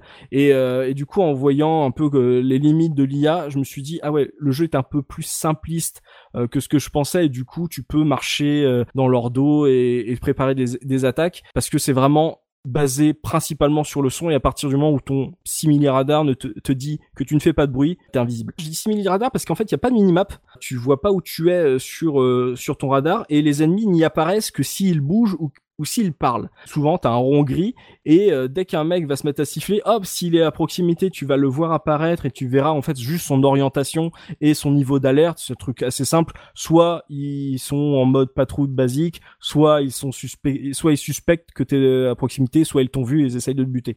Donc c'est assez bateau là-dessus. Mais le, le coup du similaire du, du radar qui te montre pas la map et qui te montre pas les ennemis tout le temps, c'est hyper hardcore quand t'as pas l'habitude, t'es obligé d'observer et l'observation se fait soit en te penchant pour augmenter un peu la, la portée de ta caméra, soit en passant en vue euh, FPS et en observant euh, les niveaux et en plus ils te le disent dans le jeu. Genre n'hésite pas à passer à, à observer pour voir tes ennemis de loin et euh, c'est vraiment un coup à prendre. Ça fait partie des trucs qui sont assez compliqués avec Manhunt, c'est que les, les jeux d'infiltration à côté font tellement mieux, mais ça veut pas dire que lui c'est mauvais. C'est juste très restrictif mais euh, le jeu est pensé pour ça. Et du coup euh, en, en le refaisant euh, bien en me concentrant dessus euh, au bout d'un moment j'étais vraiment euh, dans des chaussons et et je comprenais enfin qu'est-ce qu'il voulait faire avec euh, ce jeu d'infiltration. Alors bien sûr t'es pas obligé d'être que en infiltration. Si tu te fais voir il y a pas game over tu peux te bastonner et c'est très compliqué. Euh, en 1v1 ça va. Tu peux te débrouiller dès qu'il y a deux mecs il faut fuir. Et la, et la fuite en fait est super euh, mise en avant euh, dans, dans le sens où tu vas pas tricher en fuyant. Il faut penser à ça. Tu peux genre leur balancer un truc sur la gueule courir les semer à un virage et te cacher dans, dans l'ombre. Et le jeu est pensé pour ça. En fait j'ai jamais eu l'habitude à l'époque de fuir. Je me disais bah ok ils m'ont vu je recharge ma partie en fait. C'est un peu plus organique que ça et c'est un truc qu'on oublie un peu avec euh, avec ce manhunt parce que les niveaux vont commencer à s'ouvrir de plus en plus et ça va être vraiment un jeu de chat et souris de proie de prédateurs euh, qu'il faut euh, prendre en compte. C'est un jeu qui est vraiment pensé pour être une souffrance euh, du joueur, un côté très oppressant, en fait presque limite un côté survival horror. Il faut vraiment le vouloir pour avancer, parce qu'en plus c'est un jeu qui est très long. C'est une bonne dizaine d'heures pour euh, faire le jeu quand tu y joues rapidement en fait. C'est super long et il y a beaucoup. On passe comme euh, un peu comme le overkill de, Punky. On passe par plusieurs endroits. Tu vois, il va y avoir comment on appelle ça un, un pénitencier va y avoir un, un centre commercial, tu vois, il va y avoir ce, ce genre d'endroit, un ancien zoo désaffecté, parce que Carcer City, c'est une ville qui est, euh, vraiment à l'abandon, et à la fin du, jeu, t'arrives sur les parties qui sont encore habitées, et, là, en fait, tu te rends compte, là, si on peut parler d'un retournement de situation, que euh, si euh, ce Starkweather il est capable de faire tout ça dans cette ville, c'est parce qu'en fait il a la police du coin dans la poche. Et à la fin on te met les flics contre toi. Ça change un peu le le l'ambiance. Ouais, on te remet dans la réalité à la fin du Mm. jeu, on te, on te, on te remet les pieds sur terre en disant ah, non non mais c'est c'est la vie euh, normale, t'as Ouais, tué des ça, vrais gens. T'es pas un cauchemar et tout, Ouais, c'est vraiment que tu tues. Et euh, à partir du moment où tu tombes sur des armes à feu, bah d'un seul coup ça devient un TPS. Et là c'est c'est là où je trouve ça encore une fois intéressant par rapport au Rockstar de cette époque, c'est que que ça soit Vice City ou San Andreas, en termes de TPS, c'est de la merde. C'était vraiment le truc qui a été euh, exploité à fond dans GTA 4 et qui était un soulagement énorme. Il faut se rappeler que euh, le, le tir euh, dans Vice City et San Andreas, c'était pas ça du tout, quoi. Non, mais tu dis ça parce que tu as joué sur console. Mais bien sûr. C'est, enfin, c'est, c'est, c'est toujours pareil. Bah oui, mais c'est des jeux qui pensés, qui étaient sortis sur PS2 en premier. Non, mais San Andreas, c'est un jeu sur PC qui, le tir, il est génial. Enfin, je veux dire, t'avais jamais eu un stand de tir ouvert aussi grand. Enfin, moi, j'ai, j'ai adoré jouer à San Andreas parce que tu pouvais vraiment, c'était beaucoup mieux que Vice City en termes de, en termes de gunplay. Oui, il était mieux. Et mais, pourtant, j'ai fait les deux à, à la, oui, à la mais je te parle, hein. oui, mais je te parle voilà. du point de vue console. Euh, puis Manhunt est sorti Ouais, en premier non, sur. non, mais je veux dire, c'est, c'est pas absolu comme comme vision parce que pour le coup sur sur sur un San Andreas parce que la conduite au clavier est pas trop compliquée pour moi, euh, c'est c'était un jeu qui était quasi parfait. Enfin, je veux dire, euh, c'est Après, tu prends, tu prends Max Payne à la même époque qui était sorti sur PC et console, le tir est très bien sur Oui, oui. console aussi, tu vois, donc ça Ouais, empêche pas. Max Payne aussi. 2 sur PS2, ça. Ah d'accord, bah voilà, mais là, là, là j'ai pas cette comparaison. Mais pour moi, tu vois, Max Payne et, et San Andreas, c'est des jeux, voilà, à peu près de la même époque. Pour moi, enfin, c'était, euh, c'était là, le, le, il y avait plus de FPS qui sortaient et on avait ces jeux-là à la place et c'était génial, quoi. Enfin, pour moi, c'était le, Mm. c'était le nouveau, le nouveau fa- façon de jouer des jeux de, tu- de, tir. Donc, euh, Là, il y a toujours du lock euh, quand t'es en arme, euh, euh, on va dire de corps à corps, que ça soit, en gros, en fait, c'est différentes comment dire, catégories d'armes. T'as les armes à, usage unique comme le sac plastique ou ce genre de truc, qui une fois que tu utilisais, hop, te fera en retrouver une. T'as les leurres pour attirer les ennemis. T'as des armes plus bateaux comme un pied de biche euh, ou une petite une petite batte ou enfin une matraque qui vont euh, se fatiguer assez rapidement, qui vont pas faire beaucoup de bruit. Encore tou- toujours le bruit euh, quand tu vas faire une exécution. T'as les armes un peu plus lourdes comme les grosses battes de baseball où là ça ça s'il y a des ennemis à 2 mètres et ben ils vont entendre ils vont venir etc et les armes à feu et, du coup en termes de TPS pour la console donc pour la PS2 ça marche plutôt bien. C'est-à-dire que là t'as vraiment un curseur tu vises euh, tu peux toujours loquer pour tirer on va dire dans le body. Et après euh, en pressant le stick hop tu passes au point euh, enfin au, viseur au curseur et tu peux tirer dans la tête. Donc c'était une grosse avancée. C'est aussi comme ça que je voyais à l'époque.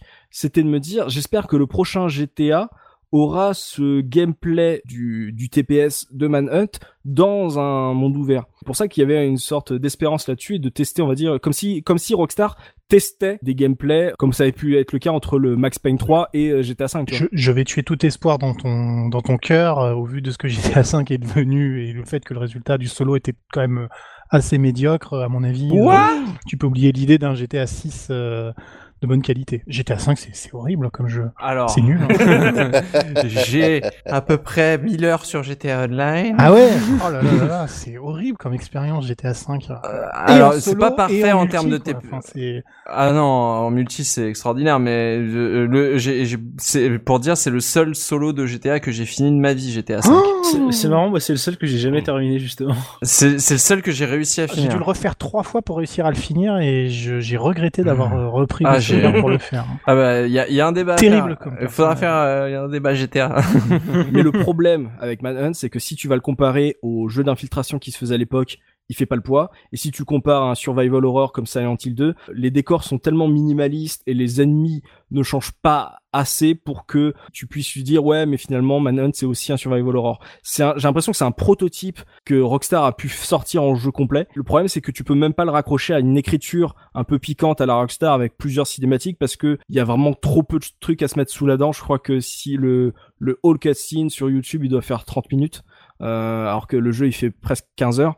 Euh, donc c'est un peu euh, c'est un peu dommage. Mais il y, y avait des trucs qui étaient vachement intéressants pour un jeu qui est très long et qui est éprouvant en fait. C'est un jeu qui est vraiment éprouvant à faire.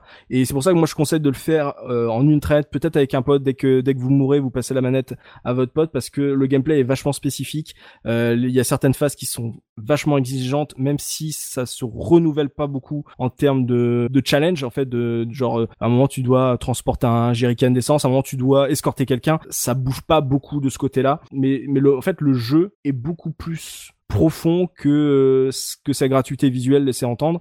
Et, euh, du coup j'étais super frustré euh, en refaisant sur émulateur parce que il y a un bug très connu euh, visiblement sur les forums la, sa fameuse séquence de la grue dans le niveau de la décharge où bah, le jeu d'un coup reconnaît plus ton pad. Et je suis dégoûté de me dire que va falloir que je le prenne peut-être sur P en version PC pour pouvoir le finir un jour.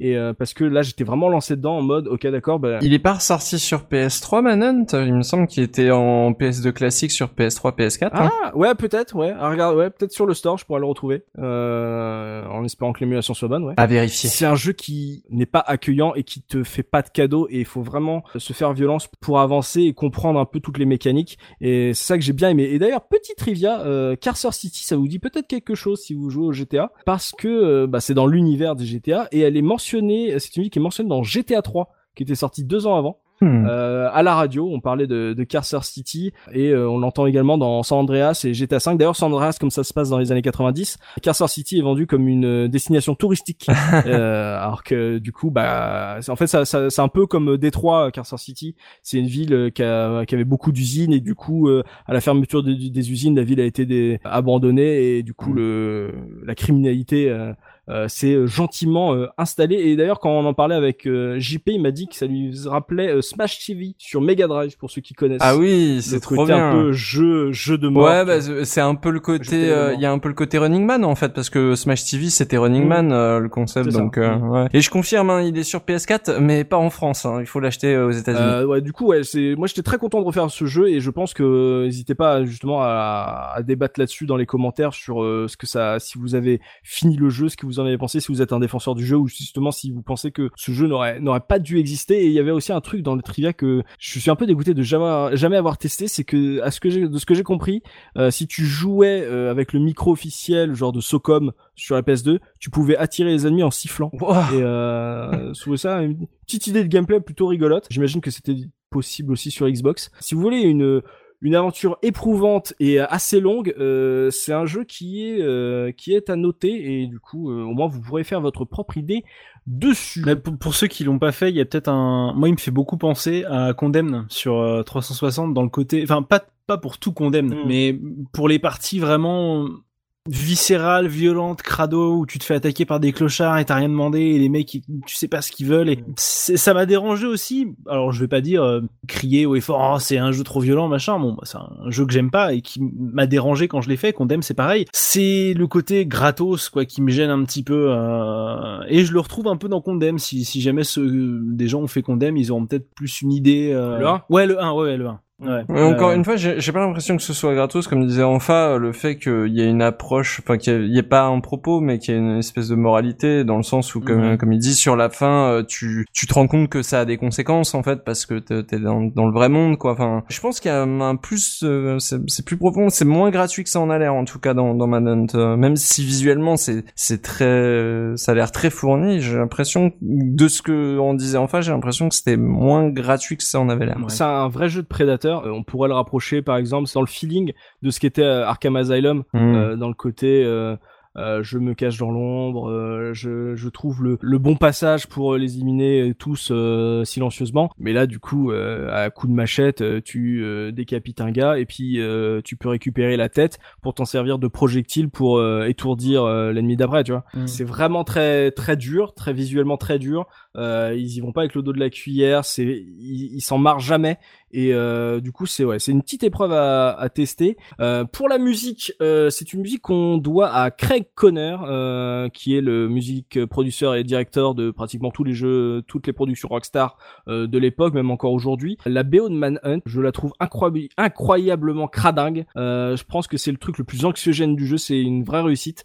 Ça joue vraiment sur le rythme entre les phases où tu vas rester immobile dans l'ombre et tu vas entendre ton cœur battre à mort dans tes tempes. Ça va jouer sur le, le rythme euh, entre les phases de prédation, les phases de fuite, les phases de bagarre. Donc ça marche vraiment très bien. Euh, quand tu te fais poursuivre, c'est vraiment très agressif et t'as peur de te retourner, même si euh, le jeu est plutôt bien foutu en termes de caméra à peu près. Euh, mais voilà, c'est une musique qui va vraiment te mettre dans le mal. Euh, moi, je vous partage le thème principal du jeu, qui est, on va dire, le plus musical de toute la BO. Les autres, c'est des nappes très euh, industrielles et très lancinantes et très agressives. Je vous conseille de l'écouter parce que euh, ça met vraiment bien dans l'ambiance. Et euh, voilà, ce thème principal qui, euh, en étant le plus musical, vous fera peut-être le moins saigner du nez. On s'écoute ça.